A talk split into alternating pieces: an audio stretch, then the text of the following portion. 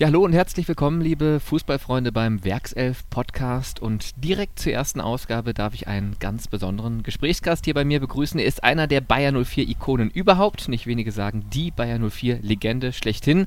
Hat 401 Spiele für Bayer 04 absolviert und ist damit auch unser Rekordspieler. Er steht völlig zu Recht in der Jahrhundertelf von Bayer 04 und ist als einziger Spieler an beiden Titeln beteiligt, DFB-Pokalsieg und UEFA-Cup-Sieg. Schön, dass du Tag. da bist, Rüdiger Vollborn. Ja, schönen guten Tag und danke für so viel Lob.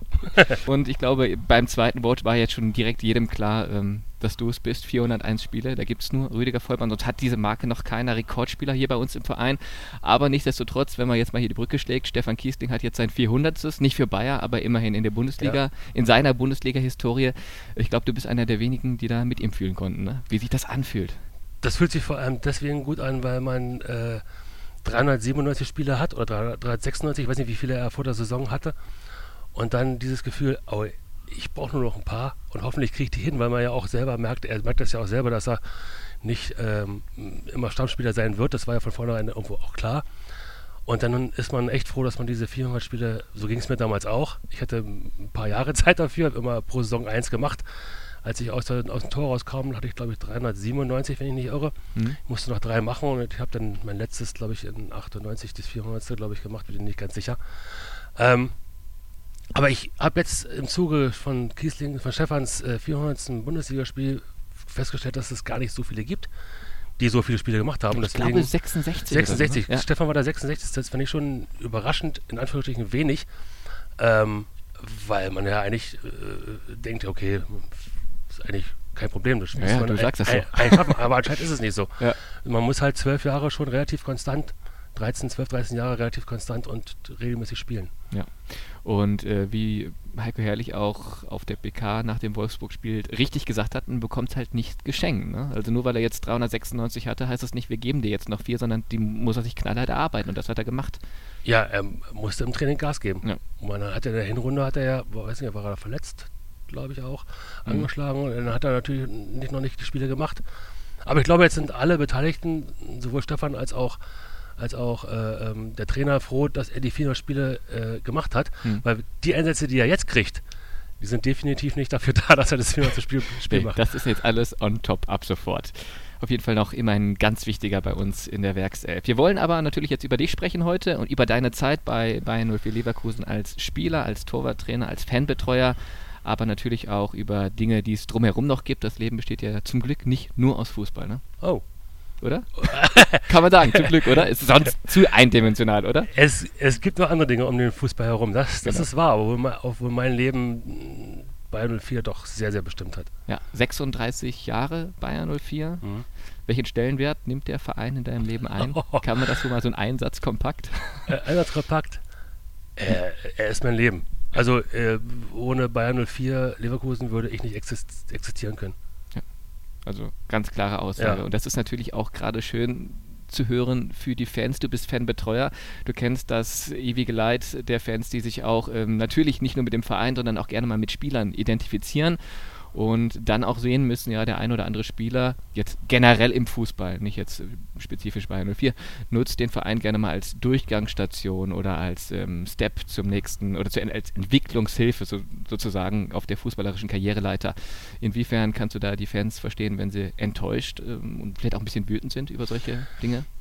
Äh, Was ja heute völlig normal ist, muss äh, man ja dazu sagen. Es war wenn, wenn man jetzt mal, es war auch früher nicht groß anders, also nicht gerade dieses, die, diese Durchgangsstation im Sinne, aber von 88 bis 93, dass ich nur der Einzige bin, der beide Titel hat, im Kader, nicht wohlgemerkt auf dem Platz, sondern im Kader.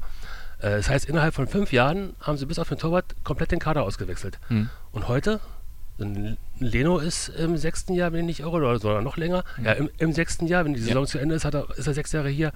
Ein Lars ist länger hier, ein Stefan Kiesing ist länger hier. Also wir haben allein schon drei Spieler, die auf, auf, auf Anhieb einfallen, die länger im Verein sind als, als damals 1893. Ja. Deswegen tue ich, mir, tue ich mir selber immer so ein bisschen schwer. Für die richtig großen Talente. Äh, ja, aber auch ein Ballack war ein Talent, als er kam. Ein mhm. Lucio war ein Talent, als er kam. Ähm, und ähm, Juan war ein Talent, als er kam. Also man hat die Leute geholt und mhm. sind, die sind dann zu größeren Vereinen gewechselt. Und trotzdem hatten wir große Erfolge. Ich habe immer so, eine, vor ein paar Jahren mal die Regel aufgestellt, wenn wir mal deutscher Meister werden wollen, dann müssen wir eine junge Mannschaft haben, wo man äh, 10, 15 Jahre später dann sagt, ist ja logisch, dass die damit Meister werden. Mhm. Also alles Talente, die sich aber in Leverkusen so entwickeln können, dass sie irgendwas Großes schaffen können und irgendwann bei anderen großen Vereinen äh, ihre, ihre, ihre weitere Vita erleben. Ähm, aber in Leverkusen selber ist, der, äh, ist die Zeit jetzt nicht mehr so, dass man, dass man die fertigen Spieler holt. Der mhm. letzte, der fertig war, war Sami Hüppi, würde ich sagen, mhm. den man wirklich bekommen hat, weil man den, da hat der Herr Reschke gute Arbeit geleistet, äh, den davon überzeugt hat, nochmal zwei Jahre in Leverkusen zu spielen. Aber ähm, ansonsten wirst du fertige Spieler nach Leverkusen nicht mehr so zwingend kriegen. Aber das ist schon auch Thema, ne? Bei deiner Arbeit als Fanbetreuer immer da auch ein bisschen Verständnis zu entwickeln und auch ein bisschen die Augen zu öffnen, weil ich glaube, bei Bayern 04 Leverkusen haben wir das Problem jetzt nicht so extrem wie bei anderen Bundesliga-Vereinen. Du hast gerade richtig gesagt, fällt mir zum Beispiel auch direkt mal Jonathan Tah ein, der jetzt auch wieder drei Jahre verlängert hat, ja. ähm, was ein ganz, ganz tolles Zeichen ist, wie ich finde. Aber ähm, wenn man jetzt mal nach Dortmund guckt, Stichwort Aubameyang und Konsorten, die sich zum Teil auch frei pressen, so wie es nach außen hin auch dann, dann scheint. Ja. Ähm, das finde ich auch nicht sympathisch. Ja. Also muss ich ganz ehrlich sagen, wenn ich mich, man, man muss dann abwägen, der Spieler muss auch für sich abwägen, was ist für mich, also wenn Jonathan die Entscheidung fällt, ich bleibe, ich verlängere drei Jahre, hm dann sage ich mal ganz krass, dann ist das auf jeden Fall schon mal für mich sicher, dass er im Sommer nicht geht. Ja. So, also haben wir ihn noch mal ein Jahr länger. Wir machen, brauchen, uns, brauchen uns nichts vormachen. Jonathan hat eine Qualität, die ist so hoch, mhm. Dass er irgendwann für alle möglichen großen Vereine in Europa interessant sein muss. Ja. Ist gar nicht anders, kann gar nicht anders sein. Aber es gibt also mit Sicherheit auch Spieler, die durchaus, so wie Lars zum Beispiel, abwägt, ey, was soll ich jetzt nach dahin gehen oder dahin gehen? Mhm. Erstens habe ich keinen besseren Verein, zweitens fühle ich mich hier wohl, wo ich mich äh, aufhalte, wo ich ja. mich befinde. Und deswegen äh, auch die Wahl äh, treffen, hier zu bleiben. Und das sind natürlich diejenigen, die nachher auch, wo man als Spiel, als, als Zuschauer oder als Fan das Gefühl hat, die sind auch mit dem Herzen mit dabei. Und mhm. das ist bei dem einen oder anderen mit Sicherheit dann auch so. Aber auch, nochmal, auch welche, die nur Durchgangsstationen machen, kommen nicht unbedingt hierher und sagen, ich will sofort wieder weg, sondern sie sind auch erstmal mit dem Herzen dabei. Es ist, ist schwierig, das dem einen oder anderen Fan ähm, zu erklären. Ich versuche es, dass mhm. es auch nur Menschen sind, die da unten auf dem Platz stehen, die Fehler machen. Ähm, junge Menschen, die noch mehr Fehler machen, weil junge Menschen machen mehr Fehler als äh, erfahrene, routinierte und selbst bei denen, die sind nicht dagegen gefeit. Aber ähm, den, den, den Zuschauern und den Fans klarzumachen, dass sie da unten ähm, ja, eigentlich normal sind mhm. und äh, halt ein bisschen mehr Geld verdienen mhm. als der normale Zuschauer im Stadion. Wir haben jetzt schon eine Menge über Fußball gesprochen, da geht es natürlich auch gleich weiter. Das ist natürlich auch das beherrschende Thema heute, aber ich habe auch natürlich im Hinblick aufs Gespräch mit dir heute so ein bisschen recherchiert mhm. und da findet man vor allem Fußball, Fußball, Fußball. Und mhm. wenn man dann noch ein bisschen weiter recherchiert, dann sieht man auch mal die eine oder andere Angabe unter dem Stichwort Hobbys. Mhm. Da habe ich jetzt äh, bei dir gefunden Musik, Lesen und Familie. Mhm. Welches Buch liest du aktuell?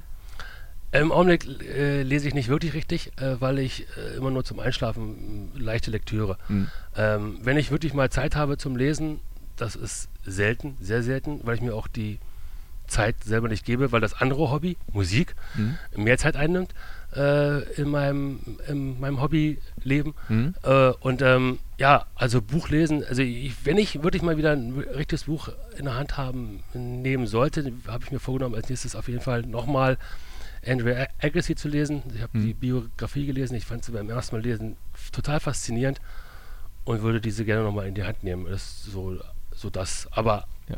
mein Lieblingsbuch ist eindeutig Die Säulen der Erde. Mhm. Das ist ein dicker Schinken von Ken, Ken Follett. Ja. Und äh, das Nachfolgebuch habe ich auch gelesen. Ich glaube, Tore der Welt heißt das, wenn ich nicht irre. Mhm. Ähm, da geht es da geht's halt um Geschichte und ich bin geschichtlich sehr, sehr sehr, sehr interessiert und angehaucht. angehaucht. Also ich, ich, ich äh, interessiere mich für alles Mögliche, was alt ist. Mhm. Und ähm, deswegen auch höre ich, ich höre im Auto immer äh, Geschichtsbücher, in Anführungsstrichen, also Geschichtsromane. Muss irgendwie noch eine Handlung drumherum sein, aber mhm. halt auch geschichtlichen Hintergrund haben. Dafür interessiere ich mich halt sehr. Mhm. Also haben wir auch schon einen Buchtipp von dir. Wunderbar. Gibt ja so zwei Musikparteien, gerade früher, Beatles oder Rolling Stones. Wo ja, siehst ich, du dich da? Ich, hat, ich hatte mehr Beatles. Okay. Dann geht es weiter in den 17 aber, ja oder nein. Äh, ich habe aber, aber heimlich gehört, okay. äh, weil meine Schwester war großer Aber-Fan und dann mit seiner Schwester gegenüber nein, gibt man natürlich, natürlich nicht zu. Nicht. Es ist ja Scheißgruppe, die hört ja. man noch nicht. Kacke da, das Waterloo, wer will das hören? Aber, ähm, Ja. aber das war dann eben halt äh, gegenüber meiner Schwester und wenn meine Schwester halt mal nicht, nicht im Zimmer war oder ich hatte ja mein eigenes Zimmer, äh, nicht in der Nähe war, dann habe ich auch aber gehört. Also ich, aber, aber auch Sachen wie Pink Floyd, Genesis, Hm? die alten Sachen, äh, Yes und äh, das war so, so, so äh, auch ein bisschen progressiv, Hm? habe ich durchaus auch gehört. Auch als Spieler? Ich meine, heute Nee. sieht man das ja überall, dass sie da entsprechend äh, noch Musik im Ohr haben zum Aufwärmen, um sich einzustimmen oder auch in der Kabine. Aber das war damals noch nicht so Thema. Ich weiß, der, der erste, der erste, der der äh, Walkman Ja. im Bus gehört hat, war Thomas Zechel. Okay. Das, und zwar so laut, dass alle anderen mithören konnten. Also das, das, Ganzen Bus versorgt. das muss irgendwann, na, irgendwann Mitte der 80er, 85 Ja. gewesen sein, keine Ahnung. Das war der erste, der, der im Bus äh, Kopfhörer auf hatte und äh, Walkman hörte. Und ich habe dann auch irgendwann angefangen, mir ähm, Kassetten Walkman, ist ja heute, heute hast ja nur, hast ein Handy und da ist alles drin, das ging Mhm. ja, war ja bei uns nicht so. Also so, so ein Walkman, dann äh, hab mir selber Lieder aufgenommen und dann habe meine eigene, eigene Musik dann vorm Spiel gehört, ja. Hm. Was, was war da? Was lief da? Äh, also ich kann mich dunkel daran erinnern, dass ich eine Zeit lang ähm, Genesis gehört habe, weil Mhm. wir halt ein Spiel gewonnen haben und dann habe ich es bei jedem Heimspiel gehört. Also ein bisschen abergläubisch auch dann. Ja, ein bisschen. Bist du Ja, abergläubisch? extremst. Ja? Ja, geht. Also ähm, es ist zum Leidwesen meiner Frau vor allem, ähm, auch, auch, auch für mich selber, Ja. War ich sehr, sehr und bin es heute noch sehr, sehr abergläubisch. Welche Rituale hast du da? Oder hattest und hast du? Also gehabt hatte ich über, ich habe in der Saison 87, 88 ähm, einmal einen falschen Pullover angehabt, den von der alten Saison, musste dafür äh, 10 Mark bezahlen als Strafe, Okay. aber wir haben das Spiel gewonnen. Und dann habe ich quasi in der ganzen Saison immer den falschen Pullover angehabt, Immer die 10 Mark immer die gezahlt? 10 Mark, bin in die Kabine rein, habe die, hab die 10 Mark genommen, habe direkt bezahlt Wahnsinn. und dafür hatte ich den, dafür den falschen, richtigen Pullover an. Ein Ja. Beispiel. Ich habe eine Phase gehabt, wo ich. Aber mit dem Pullover lief es dann auch immer. Ja, ja, also Okay. immer. Ja. Also im Gro. Im, im, im Gro. Oder, oder äh, auch wieder 87, 88. Äh, beim ersten Spiel, äh, Heimspiel gegen Austria Wien, saß mein Vater auf der Tribüne. Mhm. Wir haben gewonnen 5-1. Hm. Er war auch hier, als ich 81 Junioren-Europameister geworden bin. Da hat Ja. er auch jedes Spiel In gesehen. Düsseldorf damals? In, da war das Endspiel in Düsseldorf, Genau. genau. Äh, da hat er auch jedes Spiel gesehen und da habe ich irgendwann Kalle gegenüber mal den Spruch gemacht, äh, wenn, wir- wenn wir den Pokal holen wollen, dann müssen wir nur bei jedem Heimspiel meinen Vater einfliegen lassen. Und das hat Kalli gemacht. Kalli hat bei, bei, zu, jedem, zu jedem Heimspiel kam, kam mein Vater an, angeflogen und wir, wir, haben ja, wir sind ja immer weitergekommen. Ja, und deswegen äh, war der auch beim Endspiel da. Obwohl 0-3 war, hat er gesagt, der Vater kommt, wir, nehmen- wir holen ihn auf jeden Fall.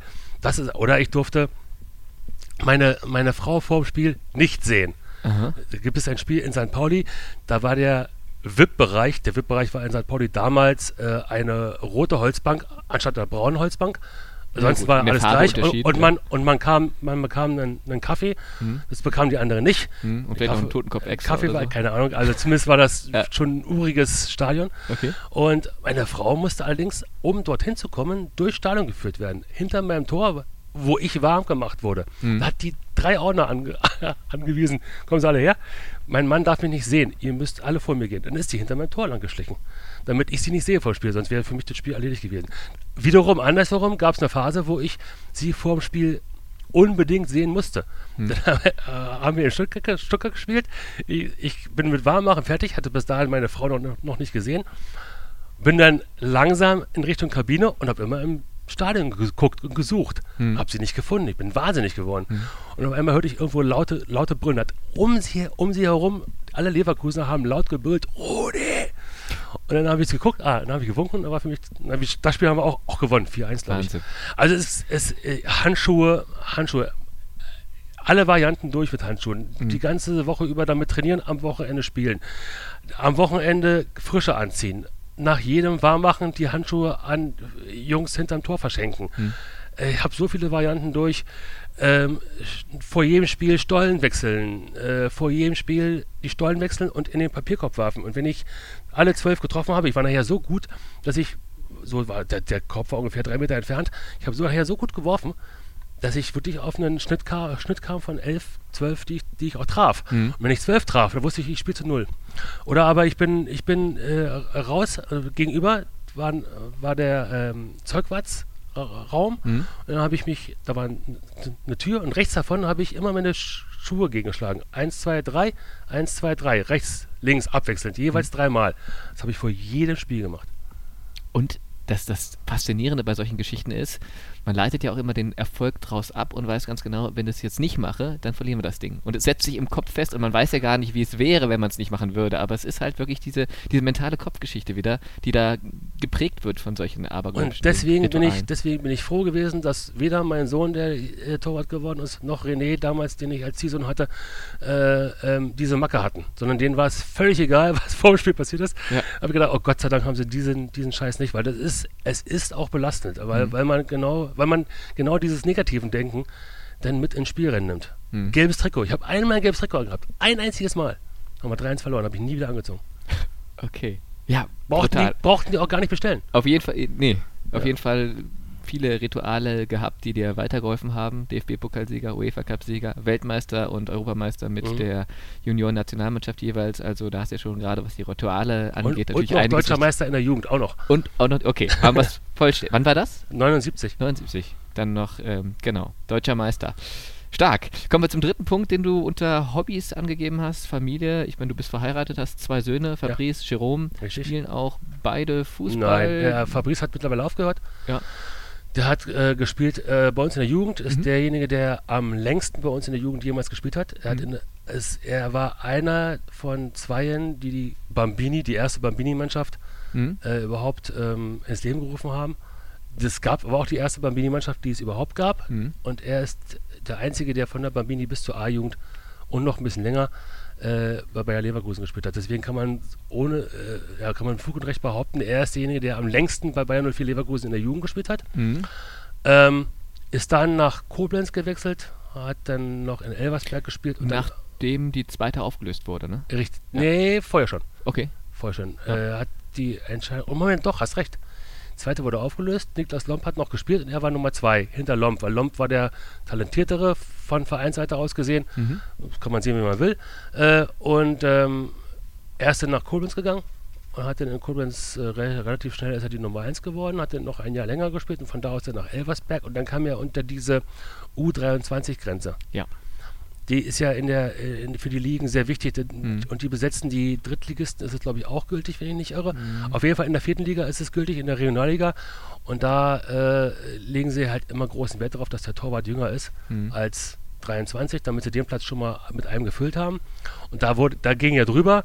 Und deswegen war er für Elversberg auch nicht mehr interessant. Und er hatte dann auch irgendwo ähm, die Faxendicke für mhm. sich selber. Also, Aber ihm geht's gut. Ja, ja, studiert. Auch ohne, ach, wunderbar. Was studiert er? Ja, äh, der studiert Jura. Okay. Auch ein sehr komplexes, interessantes Feld. ja, also ich habe keine Ahnung, aber, ja. aber er macht es da. Ich auch nicht, aber umso wichtiger. Juristen ja. braucht das Land, gute Juristen vor allem. Ähm, der andere hat auch Fußball gespielt bei der TG Hilgen, habe ich gefunden, und zwar Niederrhein. Ich der, der, hat, der hat, also der hat äh, angefangen bei ja. BV Burscheid. Ja. Ist dann aufgrund seines Namens ins Tor gestellt worden. Hat er gar Obwohl er gar nicht wollte. Nein, hatte keinen Bock drauf. Äh, hat dann irgendwann äh, entschieden, das aufzuhören. Hat dann Judo angefangen. Nach einem Jahr Judo hat er dann gesagt, ähm, das ist es nicht. Mhm. Ist dann zum American Football gegangen. Mhm. Fleck Football mhm. damals noch. Äh, ist zweimal deutscher Meister geworden mit seiner Mannschaft. Und, er, und einer von denjenigen, die was äh, für die Mannschaft getan haben, also einer der guten Spieler. Mhm. Im zweiten Jahr sogar der wichtigste, würde ich jetzt mal behaupten. Ich bin jetzt vielleicht auch ein bisschen dadurch, dass ich Vater bin. Ja, ja und dann äh, ist er, hat er irgendwann im American Football, ist er dann nach Köln gewechselt und dann hat er gemerkt, das ist es nicht. Nach Köln, ständig dreimal die Woche nach Köln, ich sehe meine Freundin nicht mehr. Und, sein, und seine Freunde hat er halt, halt am Wochenende, äh, ich wohne in der Nähe von, von der Diskothek in mhm. Paffenlö, mhm. Paffenlöher Steffi, mhm. äh, die da war er dann halt am Wochenende mal und da war ein Spieler von Tegel Hilgen und die haben mich gefragt, du hast nicht Bock bei uns mitzumachen? Mhm. Und dann ist er da hingegangen und hat in der A-Jugend noch gespielt. Hm. Ich glaube in der ersten, in der zweiten, nachher noch in der ersten. Hm. Da ist er dann nachher ins Tor gegangen, aber freiwillig. okay. Hat auch ich habe hab ihn jetzt, habe ihn auch da zweimal spielen sehen. Hm. Das macht er eigentlich ganz gut. Ich war eigentlich, also er hatte das Talent vom Vater irgendwo schon geerbt. Aber, aber auch nicht den, den sportlichen Ehrgeiz. Ja. ja. Muss ja auch nicht jeder in der Familie. Nein, absolut nicht. nicht. Welche Werte sind dir denn noch unabhängig vom Fußball wichtig? Zuverlässigkeit. Zuverlässigkeit, okay. Wo du ja. sagst, ähm, das ist mir wichtig und wenn es da irgendwie hakt in meinem Umfeld, dann kann ich mal ungemütlich werden. Also Zuverlässigkeit zum Beispiel, man verabredet sich um vier und jemand kommt um halb fünf, ist natürlich äh, nicht so finde ich Finde ich nicht toll, das ist ja. das eine. Ähm, aber ähm, äh, Vertrauen hm. Also ich, äh, sagen wir mal so, ich mag es nicht, wenn man mich für doof verkauft. Hm. Das ist in meinem Umfeld momentan, äh, ja, da muss man aufpassen, was einem erzählt wird und was man, von dem, was einem erzählt wird, was, was man glauben kann und was nicht. Und also gerade in der jetzigen, in der jetzigen äh, Situation, Arbeitsumfeld, wo ich jetzt drin bin, da hm. ist, da muss man schon abwägen, wer erzählt einem die Wahrheit. Hm. Das ist manchmal nicht so leicht. Aber ich meine, du hattest jetzt in diesen Jahrzehnten, die du auch mit Spielern und Offiziellen und vielen Vereinsangehörigen verbracht hast, natürlich auch ähm, ja, so eine sehr ausgeprägte Empathie entwickelt. Ne? Ich glaube, das, da kommt man ja gar nicht drum rum, wenn man so viele Charaktere ja, ich, um sich herum hat, über so viele Jahrzehnte, gerade im Fußball, das sind ja die unterschiedlichsten Typen in einer Mannschaft, da weiß man irgendwann schon, wo man so ein Stück weit dran ist. Das prägt, ne? Das, das mag sein. Auf der einen Seite, ich bin, ich bin wenn man sich selber kennt, mhm. ähm, ist es noch umso schwieriger, weil ich bin eigentlich ein, ein Mensch, der leichtgläubig ist und eher das glaubt, was er hört, als dass er es in Zweifel stellt. Und dann, dann mit dem Wissen dann in, in Konfliktsituationen reinzugehen und, und zu wissen, was du mir jetzt gerade erzählst, puh, mhm. glaube ich dir das jetzt, weil ich dir vertraue, weil ich glaube, du sagst mir die Wahrheit? Oder aber ähm, bin ich, bin ich für mich selber bin ich zu leichtgläubig. Und da, dazu abzuwägen, ist für mich sehr, sehr schwer. Da, da die Balance zu finden, was ist Wahrheit und was ist Dichtung, auch als auch mit, mit als Spieler logischerweise oder mit äh, Offiziellen. Also ich war nie einer Verträge zum Beispiel. Ich habe hab nie, nie einen Berater gehabt. Und äh, ja, immer wenn es um Vertragsverhandlungen geht, war da unser Verein immer kurz vor dem Konkurs und ich habe das geglaubt und habe dann gesagt, gut, ähm, wenn ich jetzt äh, 100 Euro mehr verdiene oder 100 D-Mark mehr verdiene, dann gibt es den Verein nicht mehr, überspitzt gesprochen. Ja, klar. Ich betreibe jetzt. Ich habe also im Grunde genommen immer das genommen, was man mir angeboten hat, habe also nie groß verhandelt. Mhm. Äh, jetzt kann man sagen, Vereinstreue ist das eine. Äh, ah ja, ich liebe diesen Verein, mhm. ich bin gerne hier, bin gerne, gerne Teil dieses, dieses Ganzen. Auf der anderen Seite kann man auch sagen, aus Mangel an Alternativen, mhm. ähm, weil ich kann mich nicht an irgendein Angebot erinnern, ähm, doch, es gab welche, aber die waren so utopisch. Hm. Eins von 1. FC Köln, da hätte ich im Leben nicht hingehen können. Ähm, war allerdings nur eine lose, lose Anfrage von einem Berater, äh, hm. der, der gefragt hat, äh, in einer Phase, wo ich gerade die, die, Nummer 3 wurde, ähm, äh, in, nee, Nummer 2 wurde, gerade die Nummer 2 geworden war, so ist richtig, in, in Leverkusen, dann rief mich 1. FC Köln an. Wo, Ende wo, der 90er? Ja, war Mitte der 90er, 95, 96. Ich glaube, der, der Kraft hieß der Torwart damals. Mhm, mit Stefan dem waren sie nicht, Stefan, waren sie nicht Grand, nee, Stefan heißt er glaube ich nicht, oder? Oder Michael oder Stefan? Ja, also Auf jeden ich, Fall der Herr Kraft. Der Herr Kraft, ja. ja. Äh, der, äh, äh, der, mit dem war sie nicht ganz glücklich. Dann, dann, rief mich jemand an und ob ich mir vorstellen könnte, wir erst FC Köln zu spielen. Da habe ich gelacht, habe gesagt, ja, also wenn ich weder in Köln im Stadion lebend rauskommen will, noch in Leverkusen in der Stadt, dann wechsle ich zum 1. FC Köln. Also ging nicht. Es war unmöglich. Es wäre das gleiche wie Ulf. Ulf hätte auch nicht zum 1. FC Köln gehen können. Das ging, das ging gar nicht. Und ähm, deswegen äh, habe ich das deswegen aus Mangel, Mangel an Alternativen, aber auch äh, glaube ich, dass ich in den Sachen, die ich dann gemacht habe, auch gut war. Ich war gut als irgendwann als die, die Nummer 1. Ich war recht äh, äh, gut als Nummer 2 nach dem ersten schwierigen Jahr, wo ich die beleidigte Leberwurst gespielt habe, dann gewusst habe, so kannst du nicht weitermachen. Ich war dann auch gut als Torwarttrainer, mhm. bis zu einem gewissen Grad, bis die Knie nicht mal mitmachten. Und als Fanbeauftragter, gut, kann ich nicht beurteilen. Ich sehe mich nicht als Fanbeauftragter, auch wenn ich das, diesen Beruf ausübe. Ich sehe mich mehr als Katalysator zwischen den Welten. Äh, versuche eben halt äh, die Wogen, die aufkommen, immer irgendwie zu glätten, weil ich gerne in einem Umfeld arbeite, wo Ruhe herrscht. Und das äh, alles, was dieser Ruhe entgegenwirkt, die bringt mich um meine Selbst, Selbstruhe, um meine eigene Ruhe und macht mir Bauchschmerzen. Und deswegen ist das, das Umfeld, wo ich drin arbeite, eigentlich ein schwieriges, aber man, äh, ja, man wird halt vor Aufgaben gestellt, die man versuchen muss zu lösen. Hm. Jetzt hast du schon so viele interessante Dinge direkt in dieser ja, in dieser Erzählung jetzt mit, mit untergebracht, die ich mir auch noch notiert hatte. Ja, aber wird das Gespräch halt kürzer, ist auch gut. nee, nee, nee, nee, da müssen wir schon noch drauf eingehen, weil gerade, du sagtest, äh, Angebote. Hatte ich mir nämlich auch im Vorhinein Gedanken gemacht. Ich meine, das eine ist vereinstreu, du sagst, du liebst den Verein, das ist schon mal eine starke Aussage und bei dir kommt es auch glaubwürdig, authentisch rüber, weil du auch den Verein lebst, auch in der Zeit nach aktiver Spieler. Es gibt aber auch viele, die küssen nach einem Tor das äh, Vereinsemblem und nächste Saison sind sie für 500 Mark, jetzt überspitzt gesagt, dann beim Konkurrenten oder mhm. wechseln dann auch gerne mal von Schalke nach Dortmund. Ja, das hätte ich zum Beispiel nie gemacht. Eben. Ne? Und, und, und deswegen, okay, ähm, ich kann mir jetzt, du sagtest zwar so, es gab nur mal so ein loses Angebot, aber so richtig vorstellen, aus heutiger Sicht kann ich mir das, das kaum, weil die Erfolge hattest du alle vorzuweisen, du hast überragende Partien, warst jahrelang äh, Nummer eins bei einem der Top-Clubs. Ähm, also, äh, wenn man das jetzt mal transferiert auf die heutige Zeit, dann hättest du wahrscheinlich gut, alle zwei Monate angeboten. Wenn ich jetzt, ja, nee, ich hätte, wenn ich mir heute, die Zeit auf heute, die Situation 95, wo ich Nummer zwei dann geworden bin, mhm. aus heutiger Sicht, ich meinem Berater gesagt, such mir einen neuen Verein. Mhm.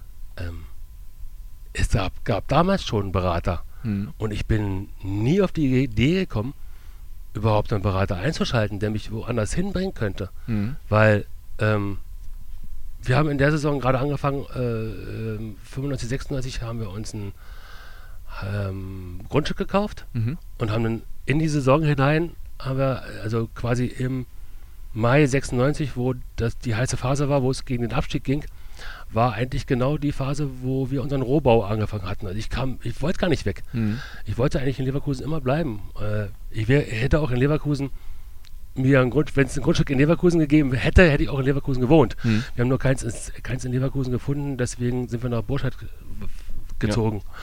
Weil wir wollten halt äh, mit Garten und wollten ein Häuschen und äh, Haus. Das ist ja Umfeld Leverkusen. Ja, genau. Ist ja, ist, ist, Passt ja ich fahr, ich, ja, ich fahre ja. zwei, zwei, Minuten, dann bin ich in Leverkusen im Grunde ja, genommen. Nee, aber mir hat einfach die ganze Atmosphäre der Stadt von Anfang an gefallen. Mhm. Also es ist nicht nur diese, diese Verbundenheit mit dem Verein, sondern auch die Stadt selber. Ich bin in der Großstadt Berlin groß geworden mhm. und habe äh, ähm, innerhalb kürzester Zeit mich in Leverkusen wohlgefühlt, weil ich kein Großstadtmensch bin. Wenn ich sage, ich hasse Köln, äh, es gibt wirklich Momente, wo ich durch Köln fahre und vor mich hin sage, ich hasse Köln, ich hasse mhm. Köln. Dann liegt es nicht nur daran, dass es der erste FC Köln beheimatet ist dort, sondern, sondern, auch daran, dass äh, ich Großstädte nicht mag. Mhm, ich mag okay. diese engen Straßen nicht, dieses äh, volle Fahren und das ist alles nicht mein Ding. Und äh, deswegen habe ich mich auch in Leverkusen sofort wohlgefühlt. Ich wusste von Anfang an, wo finde ich was wo ist was, äh, ähm, da ist das, da ist das. Und heute gehen die Kölner ja teilweise, kommen die ja nach, zu uns in unsere Galeria da, um mhm. bei uns einzukaufen, weil es ihnen angenehmer ist. Hier kriegen wir auf jeden Fall einen Parkplatz, also in Leverkusen kriegen wir auf jeden Fall einen Parkplatz und in Köln müssen wir äh, suchen, ob wir das, dass wir einen kriegen. Mhm. Also ich fahre nach Köln nur, wenn ich wirklich muss. Mhm. Ansonsten wird man nicht, oh, Düsseldorf genau das gleiche. Ich war nur noch nie in, in Düsseldorf. Düsseldorf sieht man nämlich auch noch weniger als in Köln. Also ähm, das liegt wirklich daran, dass ich Großstädte nicht mag. Und deswegen auch diese große Empathie für diese Stadt, um dann festzustellen, dass es eine Sportstadt ist. Damals, als ich gekommen bin, mit seinen vielen Möglichkeiten, was Basketball, was Boxen, was Handball, was Volleyball anging. Es war einfach faszinierend, ein Teil dieses zu sein. Und dann in einer Mannschaft zu spielen, die zu dem Zeitpunkt, wo ich gekommen bin, eigentlich eine graue Maus war, hm. würde ich mal so behaupten. Unbeliebt, so wie Rasenballsport Leipzig heutzutage. 8000 Zuschauer, glaube ich. Ne? Ja, wenn es ja. mal hochkommt. Selbst ja. Spiele gegen Bayern München nicht ausverkauft, hm. was man sich heute ja nun gar nicht vorstellen kann, aber war so. Ähm, es, ist, es ist eine ganz andere Atmosphäre gewesen und hm. zu sehen, wie dieser Verein ja aus den, aus den Kinderschuhen entwächst und zu einem großen europäischen Verein wird, ähm, war schon, ist, ist fasziniert und ein Teil dieses gewesen zu sein, zumindest den, den Ansatz. Die große Zeit 2001, 2002, da war ich ja äh, mit der Jugend beschäftigt. Genau. War ich Jugendtrainer, ja. also Jugendtorwarttrainer im Prinzip mhm. und mit der Amateure und äh, hatte mit den Profis in dem Augenblick nichts zu tun. Trotzdem, du hast gesagt, du kommst äh, aus Berlin, dann ist natürlich jede Stadt in Deutschland ja, eine kleinere Stadt. Gut, Kleinstadt ist dann nochmal was anderes, also ja, da zähle ich dann Hamburg, München, Köln natürlich alles nicht dazu, Stuttgart, Dortmund äh, auch nicht, aber ähm, warum ausgerechnet Leverkusen, was ja natürlich auch, ich habe es jetzt nicht gerade vor Ort im Kopf, aber ich glaube 600 Kilometer entfernt ist, sprich, ähm, wie kam es dazu? Und äh, äh, vielleicht auch nochmal eingebaut, für alle, die jetzt gerade den Podcast hören und sich fragen, Leverkusen, ich war jetzt noch nicht so oft dort, äh, warum muss ich da mal hinfahren? Was gibt es da noch außer Bayern 04, außer die Bayer Arena? Vielleicht mal so eine kurze, ähm, kurze Werbung. kurze Werbung für die Stadt. äh, also eine kurze Werbung für die Stadt, warum man hier hinziehen sollte, ist die, dass man relativ schnell nach Köln und relativ schnell nach Düsseldorf kommt, okay. wenn, man, wenn man wirklich in eine Großstadt äh, hin möchte. Ja. Ähm, man findet in Leverkusen ähm, genügend Restaurants, um auch abends immer was zu essen zu kriegen. Mhm. Ähm, kulturell ist nicht so viel los wie vielleicht in Großstädten, aber wir haben unser im Forum ist das eine oder andere immer äh, was sehr interessantes. Mhm. Ich selber war nie da, mhm. äh, aber soll es, soll es geben. Also ich, man liest dann immer die eine, eine oder andere Anzeige, was da geboten wird. Ähm, ich finde einfach gerade dieses Überschaubare mhm. in Leverkusen und dieses Zusammenspiel zwischen Verein, ähm, Werk und Stadt, mhm. weil es das eine ist entstanden durch das andere und es glaube ich, es ist selten, es, es, gibt selten den Fall, dass es, dass es erst ein Werk gab, dann einen Verein und die Stadt erst viele Jahre später entstanden ist. Mhm. Äh, und zwar am 1. April, wir sind auch noch ein April-Scherz, äh, 1. Äh, April 1930. Seitdem gibt es Leverkusen und ähm, die, als Stadt an sich und äh, die, diese, dieses hat mich, das hat mich persönlich fasziniert. Und wenn man, wenn man äh, das ruhige, beschauliche haben möchte, dann ist Leverkusen genau der Ort, wo ich wieder hinziehen würde. Wo ist dein Lieblingsplatz in Leverkusen? Mein Lieblingsplatz ja. in, in, Leverkusen? Stadion. Ja. Eindeutig. Aber wie ich nach Leverkusen gekommen bin, das genau. war die Erstfrage. Ja. Äh, Im Januar 81 äh, gab es ein äh, Jugendturnier, Nationalmannschaftsturnier. Mhm. Ähm, ich war zu der damaligen Zeit ich war im Januar 80 einmal bei der Jugendnationalmannschaft gewesen. Da war eine Reise in die USA. Dann habe ich ein Dreivierteljahr von der Jugendnationalmannschaft nichts gehört. Bin dann im ähm, September oder Oktober. Im Oktober bin ich eingeladen worden zu einem Lehrgang. Mhm. Dort hat mich der damalige Trainer Dietrich Weise zur Seite genommen und hat gesagt, hat mit mir gesprochen und hat gesagt, ich würde dich gerne nochmal zum Turnier einladen. Und das war im Januar in Russland. Im Mai sollte die Europameisterschaft in Deutschland sein. Mhm. So. Also quasi vier Monate vorher. Das war das letzte große Turnier. Danach stand der Kader eigentlich irgendwo. Okay. So, ich bin hingefahren als Nummer zwei mhm. und weggefahren als klare Nummer eins. Und zwar ähm, habe ich das erste Spiel gemacht gegen Russland 2, die jüngere Mannschaft quasi, habe sehr gut gehalten und dann sollte ich noch spielen gegen Moskau, Stadtauswahl. Mhm. Das Spiel habe ich gar nicht gemacht. Ich habe dann gegen Russland 2, Russland 1 und mhm. gegen Spanien gespielt, die drei schweren Spiele. Mhm. Und wir haben dreimal gewonnen, dreimal zu null. Und äh, ich war, war die, die ich war, klar. ich bin am, am, in Moskau am Flughafen, habe ich da gesessen und Ralf Lose, der damalige Kapitän von uns, der kam zu mir, setzte sich neben mich und sagte zu mir, du bist gesetzt. Da war noch nicht klar, dass ich überhaupt äh, dabei bin. Hm. Da sagte er mir schon, du bist gesetzt für die EM, du, du spielst, da brauchst du keine Gedanken machen. Ja, aber das ist viel stark. Da warst du 18, ne? Da war ich 18. Ja. 81, 18, genau. Ich bin 18 geworden im Februar. Okay, Februar. Also 81, Blau-Weiß 90. So, und danach, aufgrund dieses Turniers, gab es ein Interview mit ähm, einem gewissen Frank Lussem, heute Kicker-Reporter, immer noch mhm. Chefredakteur. Äh, damals ganz junger Bursche, genauso wie ich. Es war sein erstes Interview, mein erstes Interview, was nie veröffentlicht wurde. Mhm. Aber in diesem Interview kam heraus, dass äh, er mich fragte, was ist denn dein Lieblingsverein? Da habe ich gesagt, mein Lieblingsverein ist Borussia Mönchengladbach. Aber gehen möchte ich am liebsten nach Leverkusen. Und da hat er mir angeguckt, was willst du denn in Leverkusen? Hm. Ich, ja, in Leverkusen, da war, spielte damals Fred Bockhold, der war 38. Nummer 2 hm. war Hubert Markel, der war 36. Und er hat gesagt, da ist die Chance, dass ich relativ schnell an Spielen komme, relativ groß. Hm. Zu dem Zeitpunkt hatte ein gewisser Uwe Greiner, hm. der mein Vorgänger war in Leverkusen, noch nicht unterschrieben. Also war das noch nicht klar. Und, und, habe ich gesagt, sage ich jetzt Zwischensatz, mein Vater ist Beamter und mein Vater hat es mir grundsätzlich eh nicht zugetraut. Äh, das größte Lob, was ich von meinem Vater mal bekommen habe, war, war ja nicht schlecht. Das war das größte Lob, das war nach dem, nachdem ich 81 Europameister geworden bin. Bin ich aus der Kabine rausgekommen und sagte er zu mir, naja, war ja nicht schlecht. Das war das größte Lob von meinem Vater. Er war eher der Skeptiker. Also er traute es mir grundsätzlich eigentlich nicht zu, dass ich die Nummer 1 dass ich in der Bundesliga Fuß fassen könnte. Mhm. Deswegen war ihm wichtig, dass ich eine Ausbildung mache. Und mhm. dieses Koppeln, das ging für ihn und auch für mich und auch nachher für den Verein mhm. am ehesten in Leverkusen mit dem Werk im Hintergrund. Und ich habe dann quasi äh, eine Ausbildung gemacht als Industriekaufmann, Wirtschaftsassistent, also eigentlich angefangen als Wirtschaftsassistent, Vorstufe wäre Industriekaufmann gewesen. Ja, und so bin ich nach Leverkusen gekommen. Es gab dann, nachdem ich in Leverkusen unterschrieben habe, gab es dann noch Anfrage von VfB Stuttgart und von Mönchengladbach selber. Die bekamen das mit, dass ich gerne nach Gladbach mhm. wechseln mhm. würde. Aber da habe ich auch nie wieder drüber nachgedacht, weil die wollten mich ja haben und ja. ich habe mich hier von Anfang an wohlgefühlt. Ja, das würdest du jetzt aber nicht mehr sagen. Gladbach, Lieblingsverein. Lieblingsverein. Es war damals 70er ja, Jahre. Also, ich, also wenn, wenn man 70er Jahre war, okay. 70er Jahre gab es ja nur zwei Vereine, die, für die man sein konnte. Nicht, dass jetzt gerade jemand die Stirn runzelt nein, nein, nein. und sagt, das was? War, das, war, das war Bayern München ja. oder München-Gladbach. Und äh, deswegen, äh, ich mochte halt den Fußball, den die gespielt haben, halt mhm. offensiv und schnell. Und Simonsen war mein Lieblingsspieler. Lieblingstorwart war Wolfgang Kleff. Das, Torwart, das Trikot hatte ich auch immer an mit okay. diesem Streifen drunter. Jahre später habe ich den gegen ihn selber gespielt in der Bundesliga. Das auch war, ein Riesenerlebnis wahrscheinlich. Das war ein irres Erlebnis, ja. weil ähm, wenn man den jahrelang immer nur im Fernsehen gesehen hat und einmal ihm, da spielte er in Bochum hm. und ihm dann noch einmal gegenübersteht, das war schon, war schon cool. Super Typ Jens. Gegen die Legende. Ja, war ein super Typ. Oder ist ein super Typ, er ja. lebt ja noch. Ja. Du hast gesagt, ähm, dein Vater war so ein Skeptiker und auch das war so ein Stück weit, kann man das sagen, Genugtuung, dann wirklich so einen Schritt zu gehen und zu sagen, ähm, ich beweise es dir, dass ich deutlich mehr drauf habe, als du es mir zutraust und hast du da vielleicht auch so ein bisschen ja noch ähm, Ehrgeiz draus genommen aus dieser skeptischen Haltung? Hm, gute Frage. Als Jugendlicher? Nee, eigentlich, Ehrgeiz hatte ich eigentlich immer. Und ich hatte nicht den Ehrgeiz, viel Geld zu verdienen. Hm.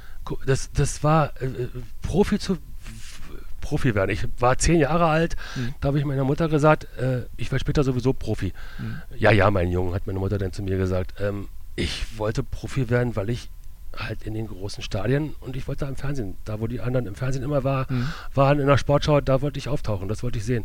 Absolut. Und, und das war, das war mein, das war mein Antrieb, da wollte ich hin. Mhm. Und mein Vater hat aber auch mit seiner Skepsis durchaus erreicht, dass ich immer an meinen Schwächen gearbeitet habe. Also die, die Diskussion nach Spielen, die wir, äh, wo wir dann nach Hause gefahren sind, die drehten sich immer um die Szenen, die schlecht waren, nie um die Szenen, die gut waren. Hm. Ich wollte gerade sagen, weil das ist auf der einen Seite natürlich auch sowas, wo man sagt, okay, jetzt hätte ich meinen Lob verdient, äh, jetzt muss ich mir schon wieder anhören, was ich alles falsch gemacht habe. Auf der anderen Seite ähm, spürt man ja auch eventuell, was man für ein Potenzial hat und sagt, nee, komm, ich kann noch viel mehr, als mir zugetraut wird. Das ist der erste Punkt. Und der zweite Punkt, wenn einem alle gut zureden, dann äh, ja, ist ja wahrscheinlich diese Motivation noch mehr zu tun, als man eh schon muss, äh, gar nicht so richtig da. Ne? Meine, Gomez hat das letztens gesagt, als er gewechselt ist, hat er gesagt, ja, in Wolfsburg, da haben, wir, haben mich immer nur alle abgeklatscht und mir gesagt, wie toll ich bin. Mhm. Und deswegen bin ich gewechselt. Hat er hinterher ein bisschen revidiert nochmal, aber deswegen wäre er nach Stuttgart. Und das war für mich klar, so als Leistungssportler, äh, wenn man immer nur hört, wie toll man ist, dann ist da die Entwicklung gefährdet. Ja, vor allem im Jugendbereich. Mhm. Also, ähm, ich hatte das große, große Glück, in meiner Jugend einen verrückten Trainer zu haben, der mich in der D-Jugend, B-Jugend und A-Jugend trainiert hat. Der war äh, sechs oder sieben Jahre älter als ich ähm, und hatte einen unheimlichen Ehrgeiz entwickelt und der Platz konnte gesperrt sein. Hm. Es gab einen, der drauf durfte. Mhm. Das war ich. Und das war, ähm, da konnte noch so, das hatte noch so geregnet sein, äh, geregnet haben. Torwarttraining gab es immer. Und deswegen, äh, so ein ausgefallenes Training gab es für mich nicht. Und mein Vater hat auch irgendwann mal mh, mm, zu mir gesagt, als wir, als ich nach Leverkusen gewechselt bin, hat er sich die ersten beiden, also hat sich zwei Heimspiele angeschaut. Da spielten wir innerhalb von drei Tagen gegen Dortmund und gegen HSV zu Hause. HSV damals deutscher Meister. Und dann sind, ist er mit meiner Mutter eingeflogen, hat sich die beiden Spiele angesehen und hat sich hat dann zu mir gesagt danach so, jetzt kann ich mich zu Hause in Ruhe ins, ans Radio setzen, äh, du machst das schon auch eine gewisse Art von Lob. Mhm. Es gab aber nie dieses überschwängliche Schulterklopfen. Aber ähm, er, hat, er hatte daran Anteil, dass ich äh, dran blieb, den Ehrgeiz weiterhin hatte, äh, besser zu werden. Nur ähm, irgendwann äh, habe ich dann für mich selber auch gedacht, äh, als dann die ersten Kritiken auch was Presse anging, in, in Leverkusen anfingen und die, die, die, die äh, Zuschauer anfingen zu Pfeifen, Murren, das hatte ich ja in den ersten zwei Jahren nicht nur einmal, mhm. ähm, dass ich dass ich dann auch geglaubt habe, ja, ey, gehst wieder zurück. Es mhm. macht, macht, keinen Sinn. Es, zurück nach Berlin. Es, ja, ich wäre mhm. dann zurück, zurück, zurück, nach Berlin gegangen, mhm.